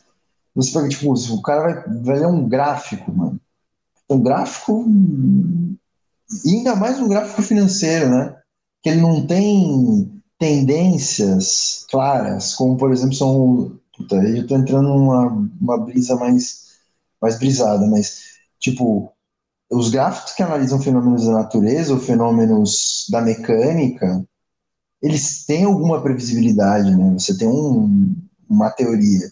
Mesmo na própria teoria econômica, você pega os gráficos de teoria econômica, velho, aquilo aí é grego, velho, chato pra caralho aquela merda. Porque para você conseguir entender a previsibilidade, você tem que ter muito background, né? E ninguém quer gastar tempo com isso, né? Tipo, você não tá afim de gastar dinheiro, seu, seu tempo tentando entender isso. E eu acho que isso no trabalho interno, por exemplo, muito dinheiro foi utilizado do contribuinte, né? vamos dizer assim, né? da, da, da, própria sociedade, para sustentar os bancos, né? Basicamente é, é isso que acontece em todos os estados, né? Na cidade de dívida pública, que o começo do doc traz na questão da Islândia, né? Ó, a Islândia estava tudo bem com a Islândia, tudo certo, e os caras, não, vamos desregulamentar, enfim. Então, é, eu, não, eu, eu não acho que a gente vai ter essa compreensão, sinceramente, sim, tá ligado? Eu acho que fudeu, assim, porque não tem como entender, velho. O mais difícil é que você tem uma quantidade tão grande de, de fatores, de variáveis, é muito difícil você compreender, assim. Se eu vejo os caras fazendo, por exemplo, day trade, tá ligado? Caralho, mano. Tipo, toda vez que eu, que eu olho assim, eu falo, ah, eu podia fazer, eu aprender essa merda, né? Mas eu penso assim, mano, o tanto que você, tanto de tempo que você vai gastar para compreender uma porra dessa, tá ligado? Dá uma puta de uma preguiça. Agora, diante desse cenário apocalíptico, vamos dizer assim, porque os caras todos no trabalho interno ali, os caras todos saíram ilesos, né? Eles, tipo, fuderam todo mundo, o Estado bancou. Não aconteceu nada. Não aconteceu nada. e a sociedade bancaram, os caras estão puta rico, foda-se, né? Então, tipo, eu, eu penso que as finanças descentralizadas, tecnologia blockchain, as cripto e tudo mais, elas vão mexer com isso aí, velho. De alguma forma. A gente não sabe exatamente que tipo de implicação pode ter. Aí, né? isso aí. E se efetivamente, eu, eu, eu, não, eu, não, eu não diria como o Fernando, assim, que tipo, as pessoas, a pessoa não vai usar real, tá ligado? Daqui a, sei lá, vamos supor que 50 anos.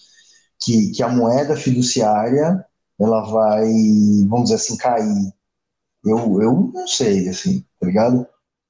Mas, até porque pode ser, né, como já existe, inclusive, né, alguns países entrando forte nessa onda, pode ser que países comecem a produzir moedas digitais também, tá ligado? Tipo, o doc que eu vi também, que é esse Inside Blockchain, eu tô chamando desse nome, mas eu, eu não sei exatamente o nome do doc. Depois, depois eu, eu, eu, eu procuro direitinho. Tem o lance, tipo, puta, me perdi agora. Ah, do, do, do Ethereum que foi hackeado, né? Que teve um hack lá no Ethereum, fizeram uma, sei lá, não, não, não consigo descrever exatamente como ah. foi possível ter, né, tecnicamente, terem hackeado o Ethereum. E aí houve um resgate, conseguiu, né, é, a rede conseguiu se é, sobreviver. Mas tem muitas, muitos lances que ainda estão para serem dados. E o que eu acho emocionante da. E nisso eu compartilho bastante com o Fernando, que eu acho emocionante é, é ver a tecnologia nascendo, né? A popularização, ou melhor, né? Porque ela já nasceu já faz um bom tempo e tudo mais, né? Mas a gente está vendo um momento de popularização, um momento que ainda está ganhando espaço, junto com outras tecnologias que estão aí também, né? Que vão remodelar a nossa forma de se comportar dentro da nossa nosso tempo de vida e dos nossos filhos, netos e tudo mais. Mas eu acho que as moedas digitais vieram para ficar, com certeza, tá ligado? Eu não sei se sustentadas pela tecnologia blockchain, não sabemos até que ponto a tecnologia blockchain ela consegue trazer mais liberdade ou menos liberdade, tá ligado? Porque a gente começa a entrar num terreno que é da nossa incapacidade de compreender certas tecnologias e processos e que influenciam muito a nossa vida. Tipo, do ponto de vista mais prático mesmo, né? Não ideológico exatamente. Então, mano, eu acho bem emocionante. Bem emocionante ele caiu. Que bonito. Tava bem emocionante mesmo. Ah, ô Fê, eu vou, eu vou, vou fazer o burraldo de novo, vou fazer uma pergunta e. Faz aí, faz aí, demorou. NFT. Boa, boa. O que é NFT? Porque a, a, minha percepção quando eu ouço falar de NFT é aquele macaco do Neymar, é, é um desenho que vai valer como uma obra de arte. Me parece que é mais ou menos você falou, dentro das blockchains você pode colocar ativos virtuais, algo desse tipo. É, me parece que isso está muito vinculado a uma possibilidade dessa coisa que a gente está chamando de metaverso. Sim. De como consumir arte, de como é, viveremos dentro de uma outra realidade, é, uma realidade que não somos nós mesmos. Então, não vou precisar mais ir para o Louvre ver a Mona Lisa, eu posso ver uma NFT da Mona Lisa. É, não me faz não me faz bem pensar nisso. É, mas me, me fala, o que, que é NFT de fato? Se é só essa bobagem, bobajada que eu tô vendo, ou claro que é algo muito maior, mas eu queria que você pudesse me explicar. É, eu fiquei meio triste esses dias, assim, também, com o mundo das cripto, porque eu vi essas notícias e falei, porra, meu, que, que, nada a ver, tipo, o propósito não era esse, tá ligado? O propósito é muito maior, a causa é muito mais ampla. É, não é, não se cria NFT para o Neymar comprar, né, essa galera comprar, não é isso, não é uma moda, né, tipo, mas é, a possibilidade do metaverso, eu acho que é real, assim, Vi. Acho que a gente já vive um pouco, inclusive, saca? Porque o metaverso não é necessariamente um negócio de você colocar o óculos, tal, realidade ampliada e entrar no universo, mas é tipo, você já está conectado a alguma coisa que não seja a sua realidade normal. Tipo assim, mano, a gente já passa mó cota no Insta, tá ligado? A gente já vive mais ou menos isso no trampo, a gente já faz ligação, tá todo mundo no presencial. A gente está aqui, inclusive. É, exatamente. Tá todo mundo no presencial, aí os caras chamam a reunião no, no, no, no aplicativo. Tá ligado? Aí fica todo mundo do lado um do outro, olhando para uma tela de computador, ouvindo o que o cara da mesa ao, ao lado tá falando. Tipo, é bizarro, man. Isso já está rolando, saca? E esse metaverso não é um metaverso que a gente quer, né? Tipo, a gente quer um bagulho que, meio, dê para acontecer outras coisas. Possibilite criar novas possibilidades de fazer arte, de viver, tá ligado? É, eu acho que as NFTs serão importantes nesse mundo porque mostra, no nosso mundo atual, mostra, tipo, é um distintivo de, de classe, saca? Do jeito que tá, assim, agora. O Neymar comprando, ah, eu sou ricão. Quem tem um, um, macaco um macaco irritado, um Bory Ape, saca? É a galera que tem muita grana. Então você vê um NFT, ah, o cara é rico e tal. Meio idiota essa perspectiva, acho que não, que não veio para isso.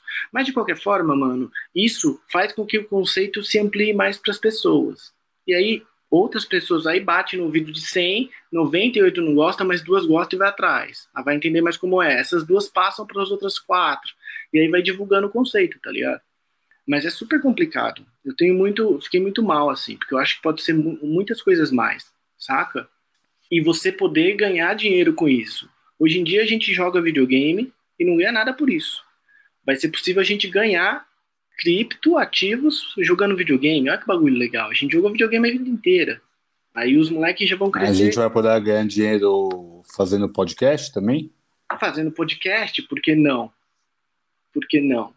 Né? É... Mas, ô Fer, Fala aí. desculpa te interromper aí, mas só para não esquecer, é, porque eu vi comentou essa questão assim, né, tipo, do interior, das pessoas que talvez não tenham tanto acesso à tecnologia, ou, ou essa, vamos dizer assim, ou esse saber, né, mas, tipo, uma, um dos maiores quadros de jogadores do X Infinity são da, da Filipinas, né, então tem vários vários países, eu não me lembro qual que é o país, já tem em, é, Costa uma embaixada.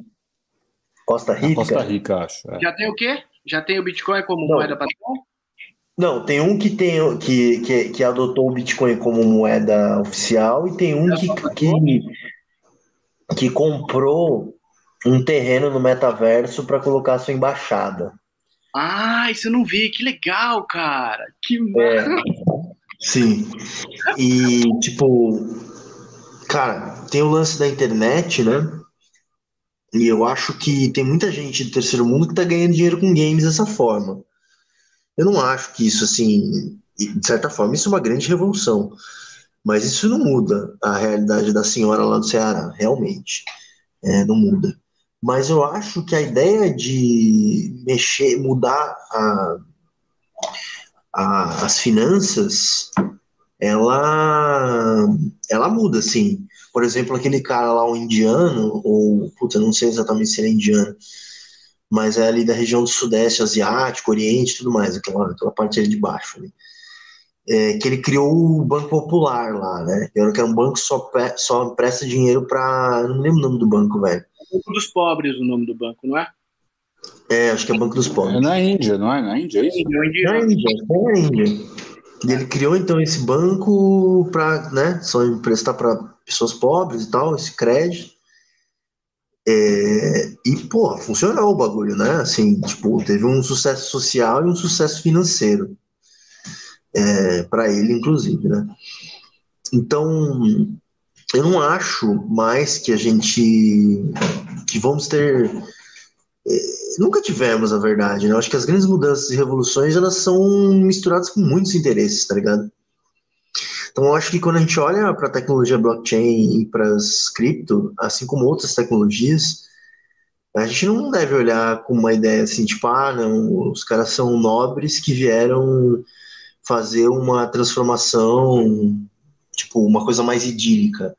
Eu acho que, mano, o bagulho é louco de toda forma, tá ligado? Assim como tem golpes dentro do contexto das criptos, assim como pode ter pode ser uma bolha, mas assim, pela, pela, pela capacidade que a tecnologia tem, dificilmente isso vai acontecer, porque mesmo que, mano, fudeu um monte de moeda lá embaixo, deu merda, a tecnologia não vai ser abandonada, nem a ideia de cripto, tá ligado? Tipo, a coisa vai continuar de alguma forma, mano, porque não, isso não vai cair. Tipo, não, não é um bagulho reversível. Tem uma frase muito foda para isso, Matheus. Desculpa te interromper. É esse bagulho assim, ó. Eu vi uma frase muito foda num texto sobre Bitcoin essa semana. Fala assim, mano, depois que você fez a omelete, você não consegue voltar a ser ovo. Tipo, o gênio saiu da garrafa, sacou? Pode, mano, pode, pode, pode ser a bolha o Bitcoin, amanhã cair a zero, pode. Mano, mas a tecnologia tá aí, o gênio saiu da garrafa, não volta mais. Não tem mais volta, eu acho, tá ligado? É esse o bagulho, essa é a dimensão. Esse foi nosso coach, Fernando, falando. Gente, foi muito boa essa aula do coach. coach de mercado financeiro. Leandro, você vai vender a sua arte numa NFT, meu amigo? Ah, eu não sei quais são os artistas que estão envolvidos com isso, mas eu acho que foge um pouco do conceito de arte, sabe? Eu acho que a arte talvez seja a única experiência real dentro disso, assim, sabe? Porque sei lá, pensando como um dançarino, pensando numa coisa que tem corpo, que tem sangue, que tem veia e tal, parece que você foge muito dessa criptagem, dessa artificialização. Então, a resposta acho que não. A resposta Imagina a gente minerando Leandro, não faz o menor sentido, gente. Eu, eu é, se fosse, eu, eu teria que ser outro artista, ou criar um, um, um duplo de mim dentro dessa, dessa maquete aí. Esse duplo poderia ser, mas eu não. Então parece que vocês falando é tudo muito alheio. A impressão que eu tenho é que eu não posso fazer nada de importante no mundo real com esse dinheiro, sabe? Tudo bobagem, assim, tudo. Eu tô ficando muito triste com esse papo, muito não. Porque a gente está criando um mundo e despendendo energia nesse mundo aí, nessa artificialização das coisas, nessa busca de valor onde não tem e parece que isso não serve para nada. Então, é foda ver a humanidade nesse grau aí, sabe? Acho bem difícil. Então, eu sei que tem gente que vai entrar nessa, porque arte também tem a ver com, com dinheiro, né? A gente, tá, a gente fala aqui de um blog de cinema, né? Que é basicamente uma arte que gira milhões. Se você falar em cinema, você fala em dinheiro. A gente fala de, às vezes, quadros foram vendidos por milhões, sabe? Quanto, quanto, por quanto foi vendido um filme? Você, você também coloca na casa dos milhões. É uma obra de arte. Então, eu, eu, não, eu não sei, não sei. A gente pode fazer um outro papo até sobre, sobre isso, porque é, é muito denso. Eu não entendo assim. Acho que a metade das coisas, ou até mais da metade das coisas que o Matheus e o Fernando falaram, e é uma luta pesquisar isso, porque dá vontade de não olhar na internet. Parece também que a internet te desvia da informação que pode virar uma moeda no futuro, uma moeda virtual, uma, uma criptomoeda no futuro, porque é exatamente isso, né? Então a informação que a internet oferece é lixo, porque a informação que pode servir de alguma coisa dentro dessa rede, dessa dessa que a gente não sei mais nem se chama de rede, viu? Eu já não sei qual é o nome. Essa informação vai virar uma criptomoeda. Essa informação é um Bitcoin. É, já que o né, já que a gente está falando de convenção, de ficção, então eu fico, fico bastante reflexivo e continuo não entendendo nada. Assim, mas a reflexão sobre o, sobre o mundo que nós vivemos, ela, ela bate. De, deixa eu falar um negocinho só que é, um, um, do, um, dos docs que eu acabei vendo é um curto até, não sei, um curto, um médio, alguma coisa do tipo, no Amazon, tá?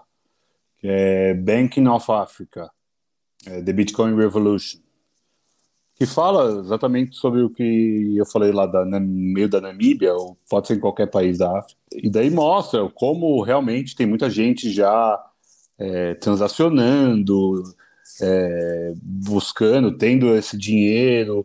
É, tem países que vivem em guerra civil lá ainda. É, ainda não, né?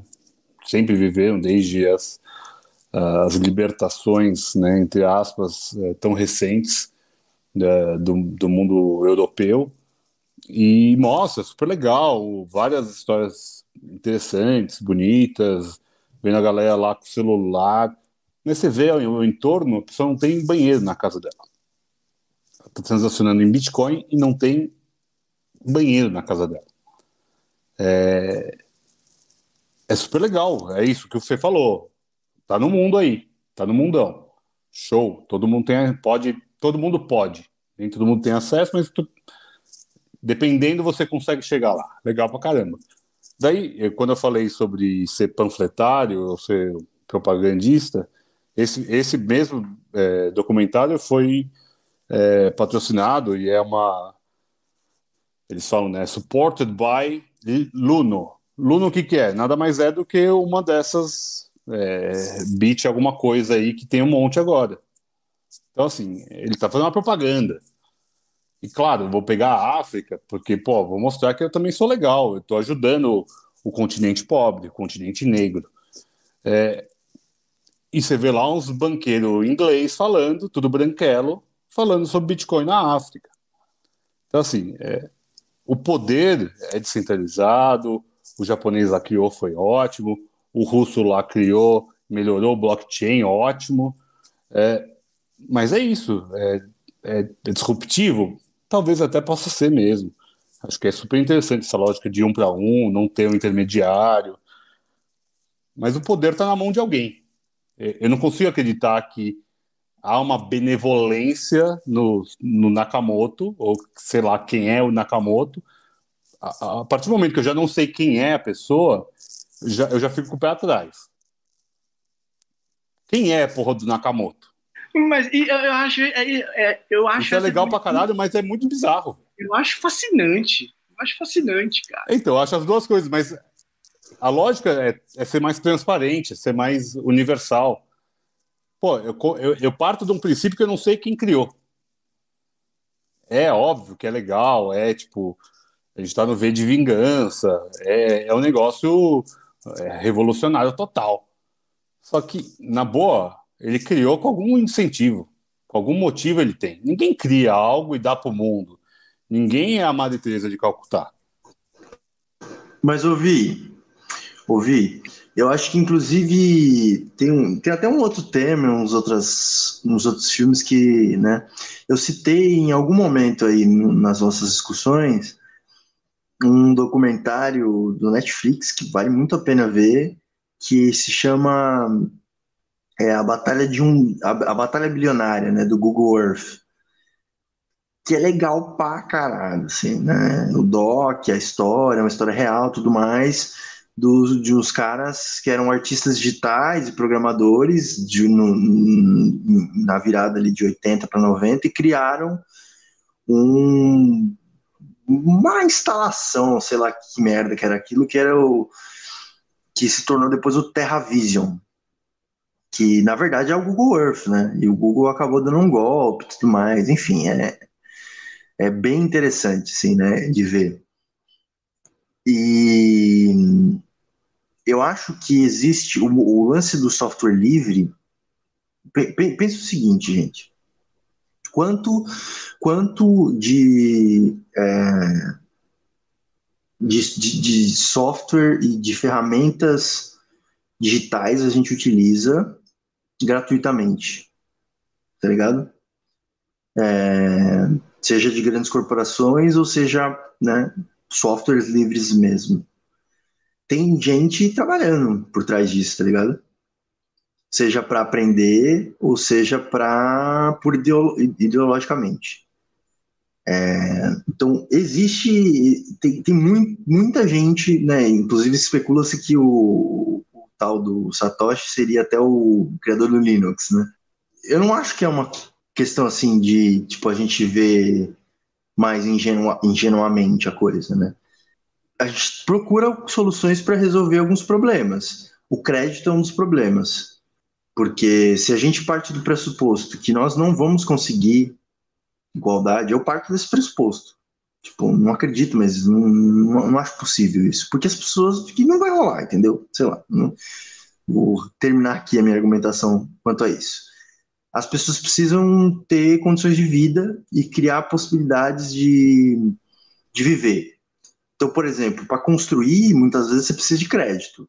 Muitas, muitos rolês que, estão acontecendo acontecem no lance do empreendedorismo social, tá ligado?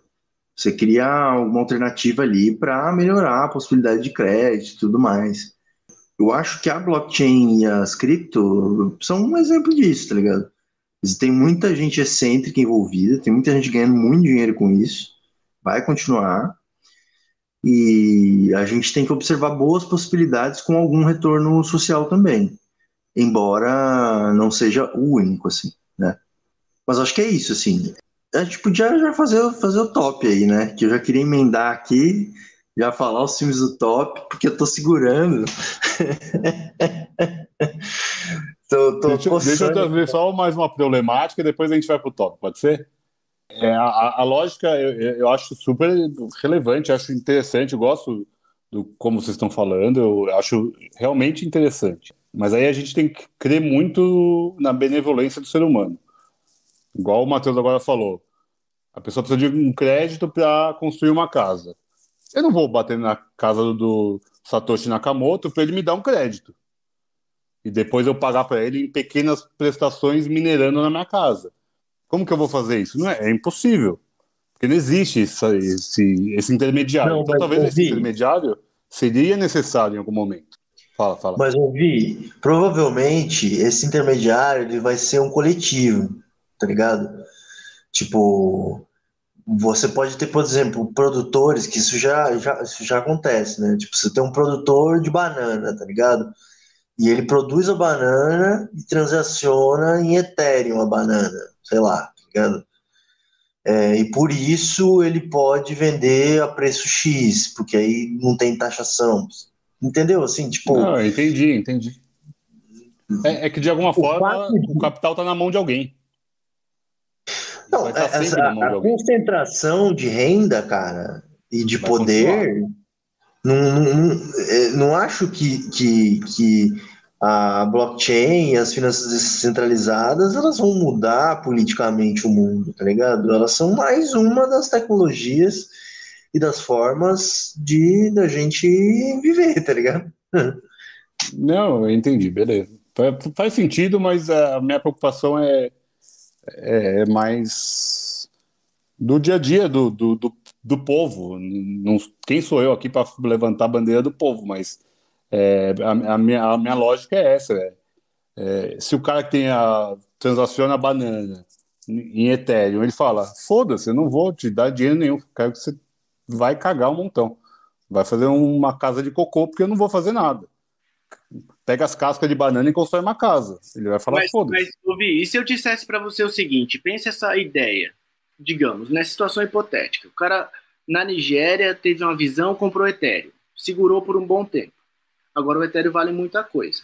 Ele pode pegar esse Ethereum, colocar num protocolo, colocar num aplicativo, colocar numa página da web. Beleza? E ele pode trocar esse Ethereum por dólar, porque você vai deixar o seu Ethereum em garantia e aí vai pegar dólar. E com dólar ele sacar e pagar o cara que ele estava devendo ou ele gastasse o dinheiro em algum lugar. Essa ideia não é boa? Boa, boa. Isso já existe com cripto, entendeu? Já dá pra gente fazer isso. Isto é, o cara, esse cara nunca teria acesso a um banco. Saca? Porque o banco não quer esse cara.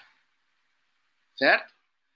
Então, é, isso já, já rola, já dá para fazer isso em finanças descentralizadas. Isso é um dos bagulhos também que dá para fazer. Não, eu, eu, entendi, eu acho, porra, super legal. Tomara que vá para esse caminho. A minha, a minha torcida é para é, é esse caminho, mas. E tem, e tem uma, uma informação muito foda que é quando o Satoshi minerou o primeiro bloco de Bitcoin, ele colocou, ele escreveu no bloco de Bitcoin. Isso tem na internet, depois eu mando no grupo para vocês. E o que ele escreveu ali, ele colocou assim, ele colocou uma notícia do Times da Inglaterra, que no dia que ele minerou o Bitcoin estava escrito assim, a, o título da matéria era assim, o banco da Inglaterra vai é, dar dinheiro para os bancos. Tá ligado? Não vai deixar os bancos quebrar, pela segunda vez. Ele colocou essa notícia e criou o primeiro bloco. Ele mandou um recado ali. Ele tem alvo. Você consegue perceber que ele tem um alvo claro? Ele colocou no primeiro bloco que foi minerado uma mensagem. Ele tem uma posição ideológica, saca? Esse cara tem uma posição ideológica. Se é boa, se é ruim, a gente está debatendo essa parada aqui.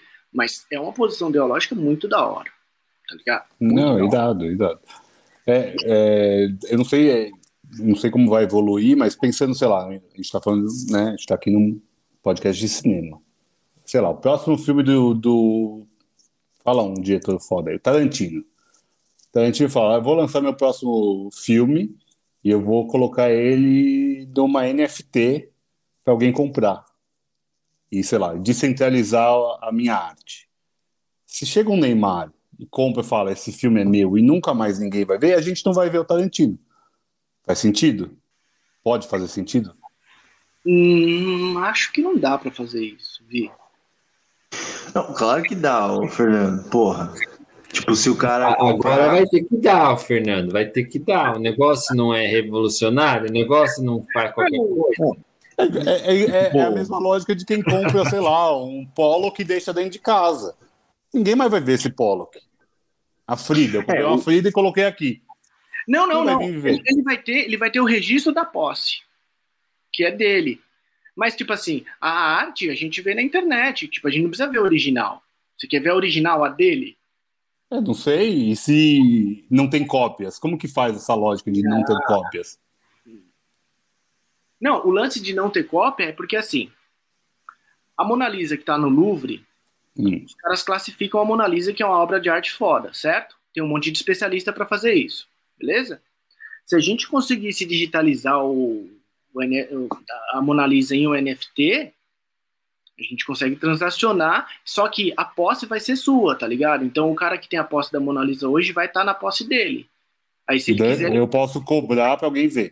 É, exatamente. Não pode cobrar, tá? Só que a posse é sua. Se você quiser vender a Mona Lisa em NFT, aí você vende pelo preço que você quiser. Vão ter que pagar. Porque é registrado. Os caras verificaram, é, tá ligado? Entendi. Eu achei que ele tinha a posse e o uso da, da NFT é, própria. Não, não. Fez um pouco mais de sentido para mim. É, e, e, a gente está num podcast, é muito difícil entender isso sem o PowerPoint, viu? É bem difícil. Sem desenho, sem. Chama o Dallagnol, gente. Sem foto fica difícil, viu? É um esforço. Não, é um esforço grande de explicar. É muito, muito esforço de explicar. Mas a gente está aqui tentando e tentando fazer a ligação com o cinema. Ô, Vitor, uh, você não quer fazer aí a introdução do tópico que Matheus já tinha solicitado? essa gravação já vai assim. Para mais de... Já vai, já foi. Quem quiser comprar e... essa gravação, a gente vai colocar. E ninguém entendeu nada, esse que é o lance. Ninguém, ninguém entendeu nada, o negócio continua sendo um mistério. É, fala, deixa fala, depois, depois fala que a gente na, que um, vê um filme do, do, do, do, do Tarkovsky do é difícil. Mas é, segue aí, faça o que você quiser, que o espaço é seu, é, é o espaço é nosso. É verso. Não, agora, agora é nosso, agora, é isso tá. mesmo, é nosso, porque aí tem uma ideia de, de, tá na de rede. blockchain, de metaverso, e all the, all around the world. Então, tá cada um no seu bloco aqui, cada um no seu bloco. É, a gente vai para o nosso top, então, já tradicional. E hoje nosso top é filmes, cenas com dinheiro. Uau! O que é o dinheiro? A gente respondeu aqui, hein? Eu falei lá no começo, a gente vai falar de blockchain, de NFT, de dinheiro, de usura, de dessa porcaria que a gente está fazendo aqui. E vamos lá, vamos para o nosso top. O Matheus está ansioso. Matheus, é você. Começa, meu amigo. Vamos lá. Pô, legal, cara. Adorei o tema, foi bom, foi bom demais conversar aí hoje. É, e legal agora do top, porque falar de uns filmes aí. Porra, não acredito nisso. O Matheus caiu na hora errada, gente. Uh, agora, Matheus. Vamos lá, né, gente? Então, Fernando, quer você ou o Fernando vai ficar por último hoje, gente? O que você acha, Leandro? Não, deixa eu ir, deixa o Leandro por último, porque mesmo eu não fui muito bem nas minhas pesquisas, não, mano. É, então, vai você, Fer, vai você que é a... a gente vai deixar a empolgação do Matheus pro final, então, o que vocês acham? Beleza. Ah, o primeiro filme que eu... Ah, e o Matheus voltou, mano. Bom, então vamos lá, antes que eu caia de novo. Mano, o fazer um top aí numa sequência mesmo, assim. Primeiro, cara, puta filme, mano, abriu pra caralho minha cabeça. É... Achei comovente pra caralho. Fiquei, assim, super interessado, porque sei lá, acho que é uma coisa também meu lado mais nerd, assim, né? Eu acho, eu acho da hora tentar compreender coisas difíceis.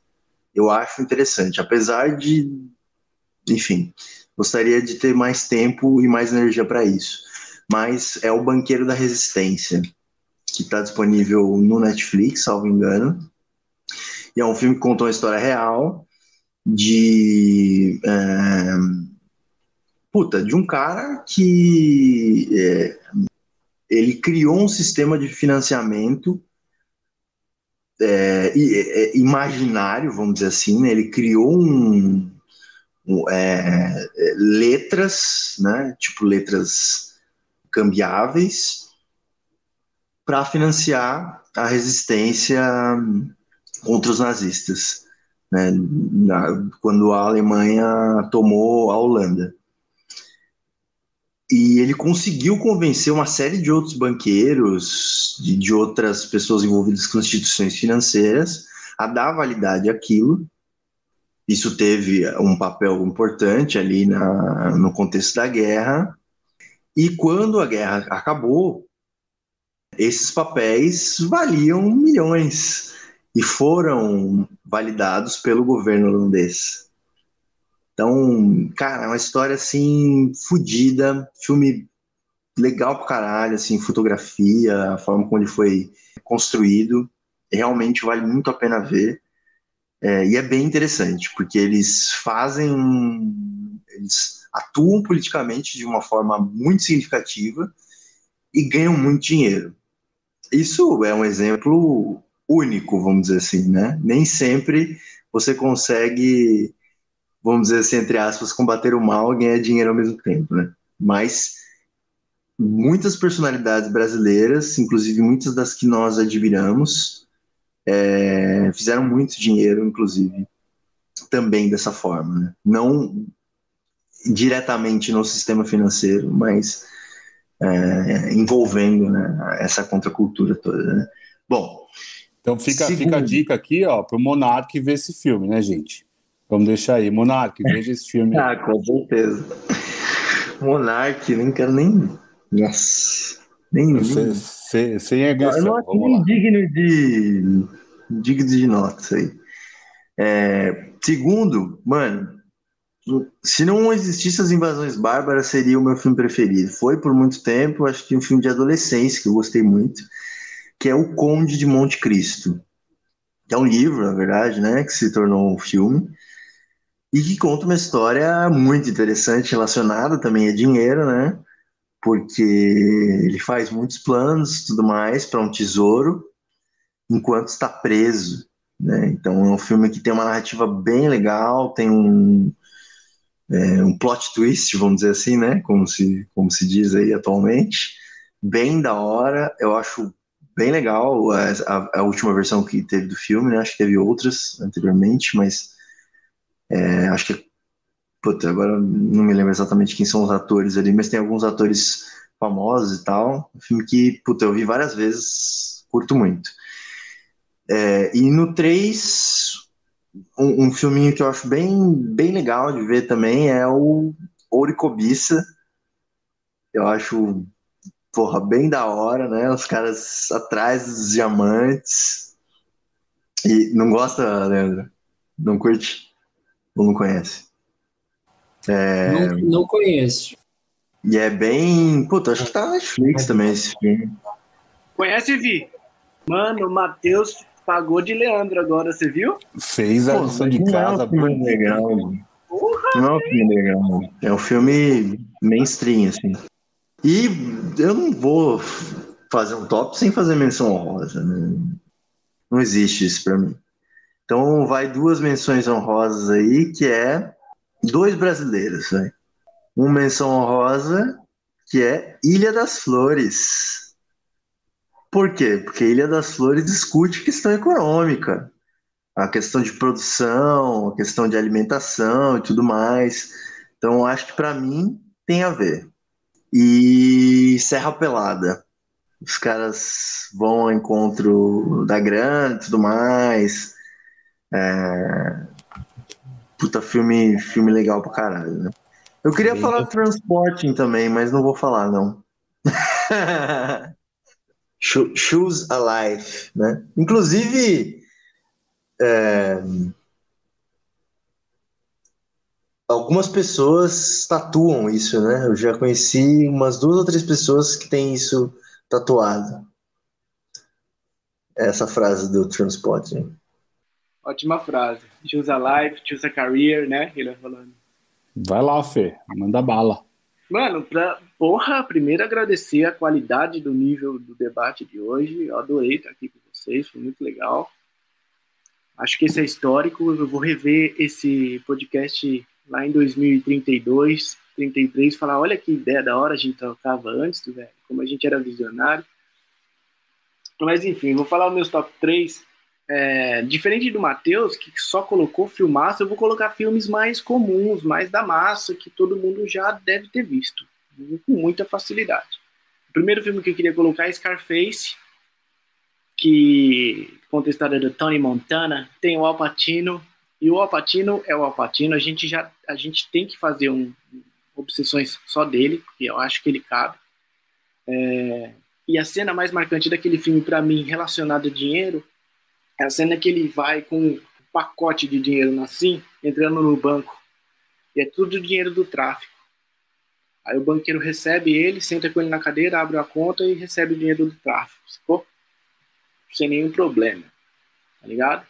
É muito louco essa relação que se estabelece ali, na minha, na minha perspectiva. Um outro filme que eu queria colocar é justamente o filme que norteou a nossa conversa, A Grande Aposta, eu acho que é um filme muito, para mim, vai lindo. E eu acho que é o filme que o Leite mais teve dificuldade de ver por causa desses termos que aparecem muito lá. Mas para mim vai, faz muito sentido. E tem uma cena muito legal que é no finalzinho, assim, que é aquele loirinho, que é um cara que tá apostando contra, né? Ele vai lá perguntar para ele descobrir onde tá a bolha, né? Aí quando ele entende, o cara fala, ele ele faz, ele tem um momento que ele fica assim, caralho, velho, é isso tá ligado? Tipo, tem uma bolha, mano, fudeu. Aí eles vão lá e apostam contra, os bancos e ganham milhões na crise dos bancos porque eles tinham acesso, tinham tido acesso antes. Essa cena é muito foda.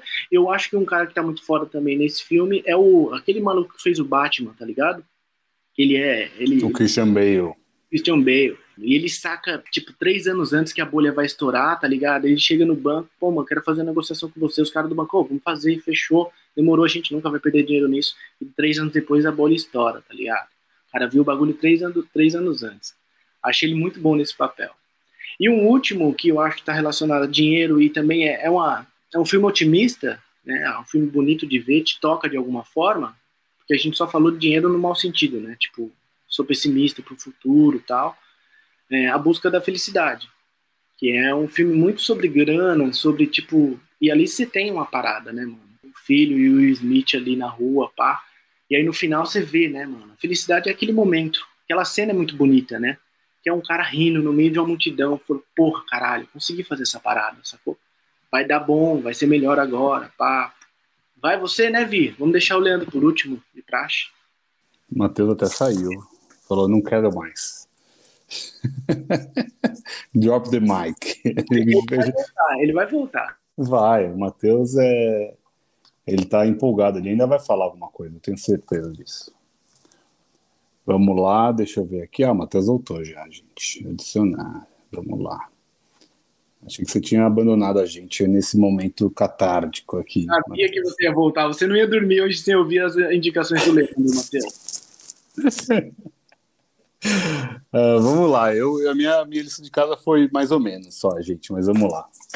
Eu queria indicar La Casa de Papel principalmente a primeira e a segunda temporada, que são boas. Ótima! Porra, ótima! Do caralho, nem me passou na cabeça. caralho, mano!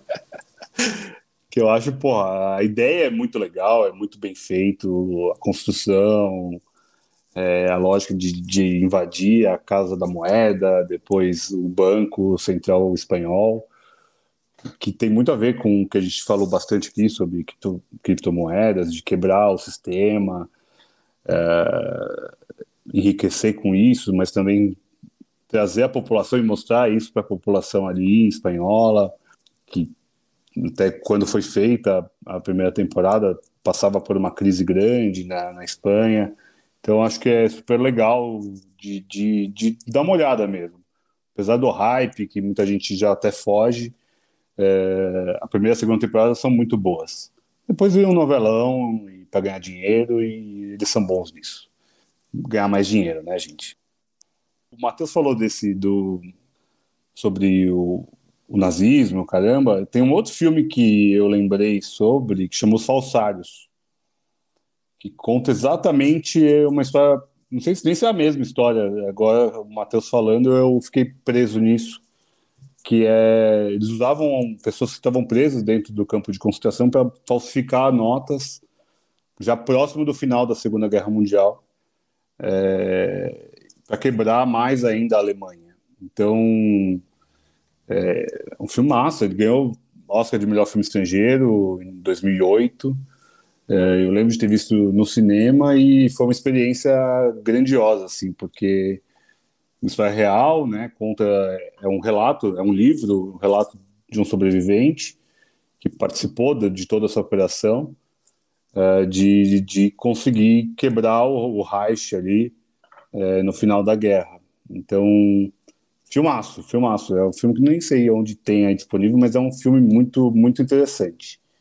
E eu vou trazer uma cena que é emblemática para mim, que é o Tio Patinhas nadando nas moedas de DuckTales, que é uma coisa que eu via na minha infância. E o Tio Patinhas tem, tem essa lógica do dinheiro toda em volta sobre ele. E ele nadando em moedas é uma, é uma memória afetiva sobre dinheiro. Leandro. Leandro já veio com Bresson. Uh, vamos ver agora, gente. Vai ler, vai ler. Me surpreendi bastante com as indicações, gostei. Mas eu fui mais pro lado das cenas. E pensando em cena, a gente tem uma cena que eu acho que diz muito sobre o que é o Brasil. que não é uma cena propriamente de cinema, mas é uma cena que vocês conhecem. É um cara engraçado, de terno, microfone, peruca, que sobe num banquinho e joga dinheiro e um monte de gente ali se mata para catar aquelas notas. Assim. Aquilo é. Maoi! Aquilo Maoi. É, é Brasil, né? Retrato do Brasil, pode crer. Então é uma cena que não tem como você não não gravar e não analisar, assim, e, dali partir várias, várias e vários estudos e, e, e, investigações sobre o que é o Brasil, o que é viver no Brasil. Muito então, bem essa colocado. cena é forte, e ela não é de cinema. Se um dia fizerem um filme do Silvio Santos, talvez já tenham feito, não assisti. Mano, mas tem que ter essa cena, velho. Essa Se cena, tiver, ela é fortíssima. Sim. Baú da felicidade, meu cu. Vai ganhar dinheiro, filho da o puta. O homem do baú. O homem que empreendeu... A gente vai ser cancelado por minha causa, desculpa, Um gente. monte de coisa. Ok. Mas o, o filme que eu vou citar é Sui Generis, e agora vocês vão se surpreender com ele, que é um clássico dos clássicos dos clássicos. Eu acho que é a comédia romântica mais famosa do mundo. Uma Linda Mulher. Que é a Vivian, né? A personagem da Julia Roberts. Ela é uma prostituta que está lá numa rua de prostituição e ela é encontrada por quem? Pelo Richard Gere. E o Richard Gere é o que no filme? Ele é um cara que compra empresas que estão falindo, divide essas empresas em empresas menores e revende. E aí o que, que ele faz? Ele fala assim: Vivian, eu quero que você fique comigo me acompanhando por uma semana, eu te dou 3 mil dólares. A mulher nunca viu 3 mil dólares na vida, né? E como eu fui pro lado das cenas, tem uma cena que é muito forte ali para mim de dinheiro, que todo mundo conhece, que ela vai tentar comprar os vestidos nas lojas e não deixam ela entrar. É uma história de Cinderela, né? Porque aí ela chega no hotel sofrendo, né? E fala pro gerente do hotel que ela tentou comprar o vestido. E ela pega o dinheiro assim da bolsa todo amassado, põe na mesa. E ele vai telefonar e ela fala: Não, eu não roubei. Aí ele chama a loja de vestidos, né? Ele faz ali o papel da, da fada madrinha. É, é bem um conto de Cinderela, né? E é um filme, um filmaço. Eu acho que ele entrou para os anais e um dia a gente tem que comentar esse filme, que ele é muito bom e pelo que eu já li de comédia romântica, a comédia romântica que mais arrecadou dinheiro, dinheiro, de novo, no cinema. Então esse é uma linda mulher, primeiro. Fui para o lado das cenas, tem uma cena que é muito boa de dinheiro, que é no Homem que Copiava, do Jorge Furtado. Tem muitas cenas boas com dinheiro ali, mas eu vou citar a cena em que ele rouba o carro forte e foge correndo a pé e depois pega o ônibus. Pega a, a, sacola né, do carro forte e tenta pagar o busão com uma nota de 100 reais. O cobrador fala, pô, 100 reais não dá. E aí ele fica lá fuçando dentro do ônibus, naquela bolsa, assim, para dar uma nota menor. Aí ele dá uma de 50. É, é muito bom. Se, segunda cena. Então, se tem uma linda mulher, um homem que copiava. Como eu já citei o Bresson, eu, eu vou citar a Mary Poppins. A Mary Poppins. Por quê? Porque as crianças são filhas do banqueiro, né? O Sr. Banks. E tem uma cena muito boa, é o dia que ele leva as crianças para o banco. E aí o menino tem dois centavos que ele quer dar para a mulher que alimenta os pombos. Aí o, o, chegam lá os, os, os, cartolas do banco, né?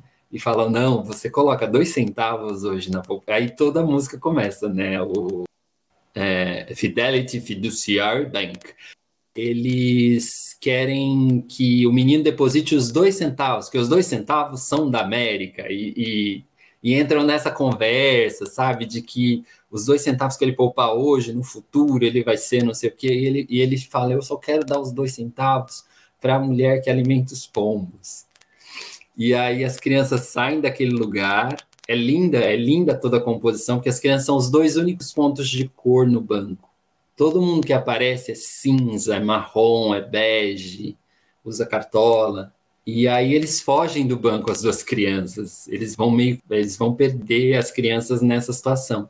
E aí as crianças falam: "Eu não sei o que a gente fez de mal, porque o papai nos levou num lugar horrível. É muito boa essa cena, é muito boa. Mary Poppins, o primeiro, o da década de 60. Menções honrosas para Riquinho, que eu acho muito bom também, a, a, primeira cena do Riquinho, quando o Riquinho nasce, né? Que aí o pai tá ensinando as primeiras palavras, ele ensina Wall Street, debenture, debenture, debenture. E ele tem um, um móvel assim que é de dinheiro e joias. Aí acho que tem euro, dólar no móvel assim.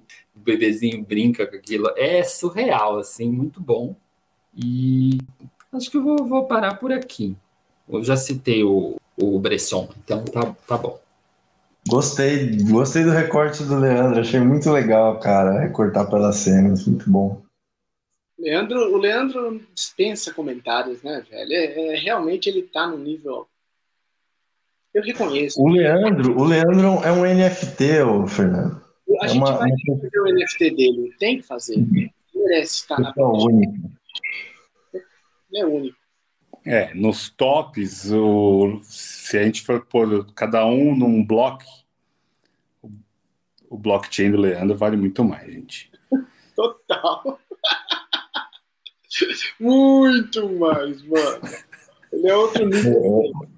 Ô, Leandro, teu blockchain aí, tua rede tá, tá, tá, tá valendo, hein, mano? Tô, tô de olho na tua né? Que bom que tá valendo. Amanhã vai valer mais, inclusive. Compra hoje, porque amanhã vai estar tá melhor. E daqui a cinco anos, então, cara, quem sabe, né? Quem sabe tem essas essas ações cinema. Mas a, é engraçado que a primeira cena que me veio foi essa da linda mulher, para você ver que a gente a gente bate rápido nas referências de cultura pop, né? E aí depois eu fui ver o filme e falei, nossa, cara, é isso mesmo. O filme tá todo, tá todo em volta do mercado financeiro. Ô, Leandro, eu achei muito sagaz, cara. Eu achei que você, você tipo, estudou o enredo aí para Tipo, mano, eu, eu, nunca lembraria disso, cara. Eu também não, nunca. cara. Eu, porra. Uma Linda Mulher, cara, é o filme preferido da minha mãe. Ela, tipo, eu assisti muitas vezes com ela, muitas vezes. Então. E a gente vai comentar aqui. Então, se você tá vendo esse, num futuro próximo, a gente vai ter comentado uma Linda Mulher. Valeu, né, gente? Pô, falamos Valeu, caralho. Fechou, fechou. Se você chegou até aqui, você merece um NFT de graça uma Ethereum inteira, gente. Porque olha, você tá campeão. Você gosta muito da gente. E que bom que você está aí. Nós estamos aqui, nós gostamos muito de fazer. A gente estava já há um tempo, né, programando esse assunto.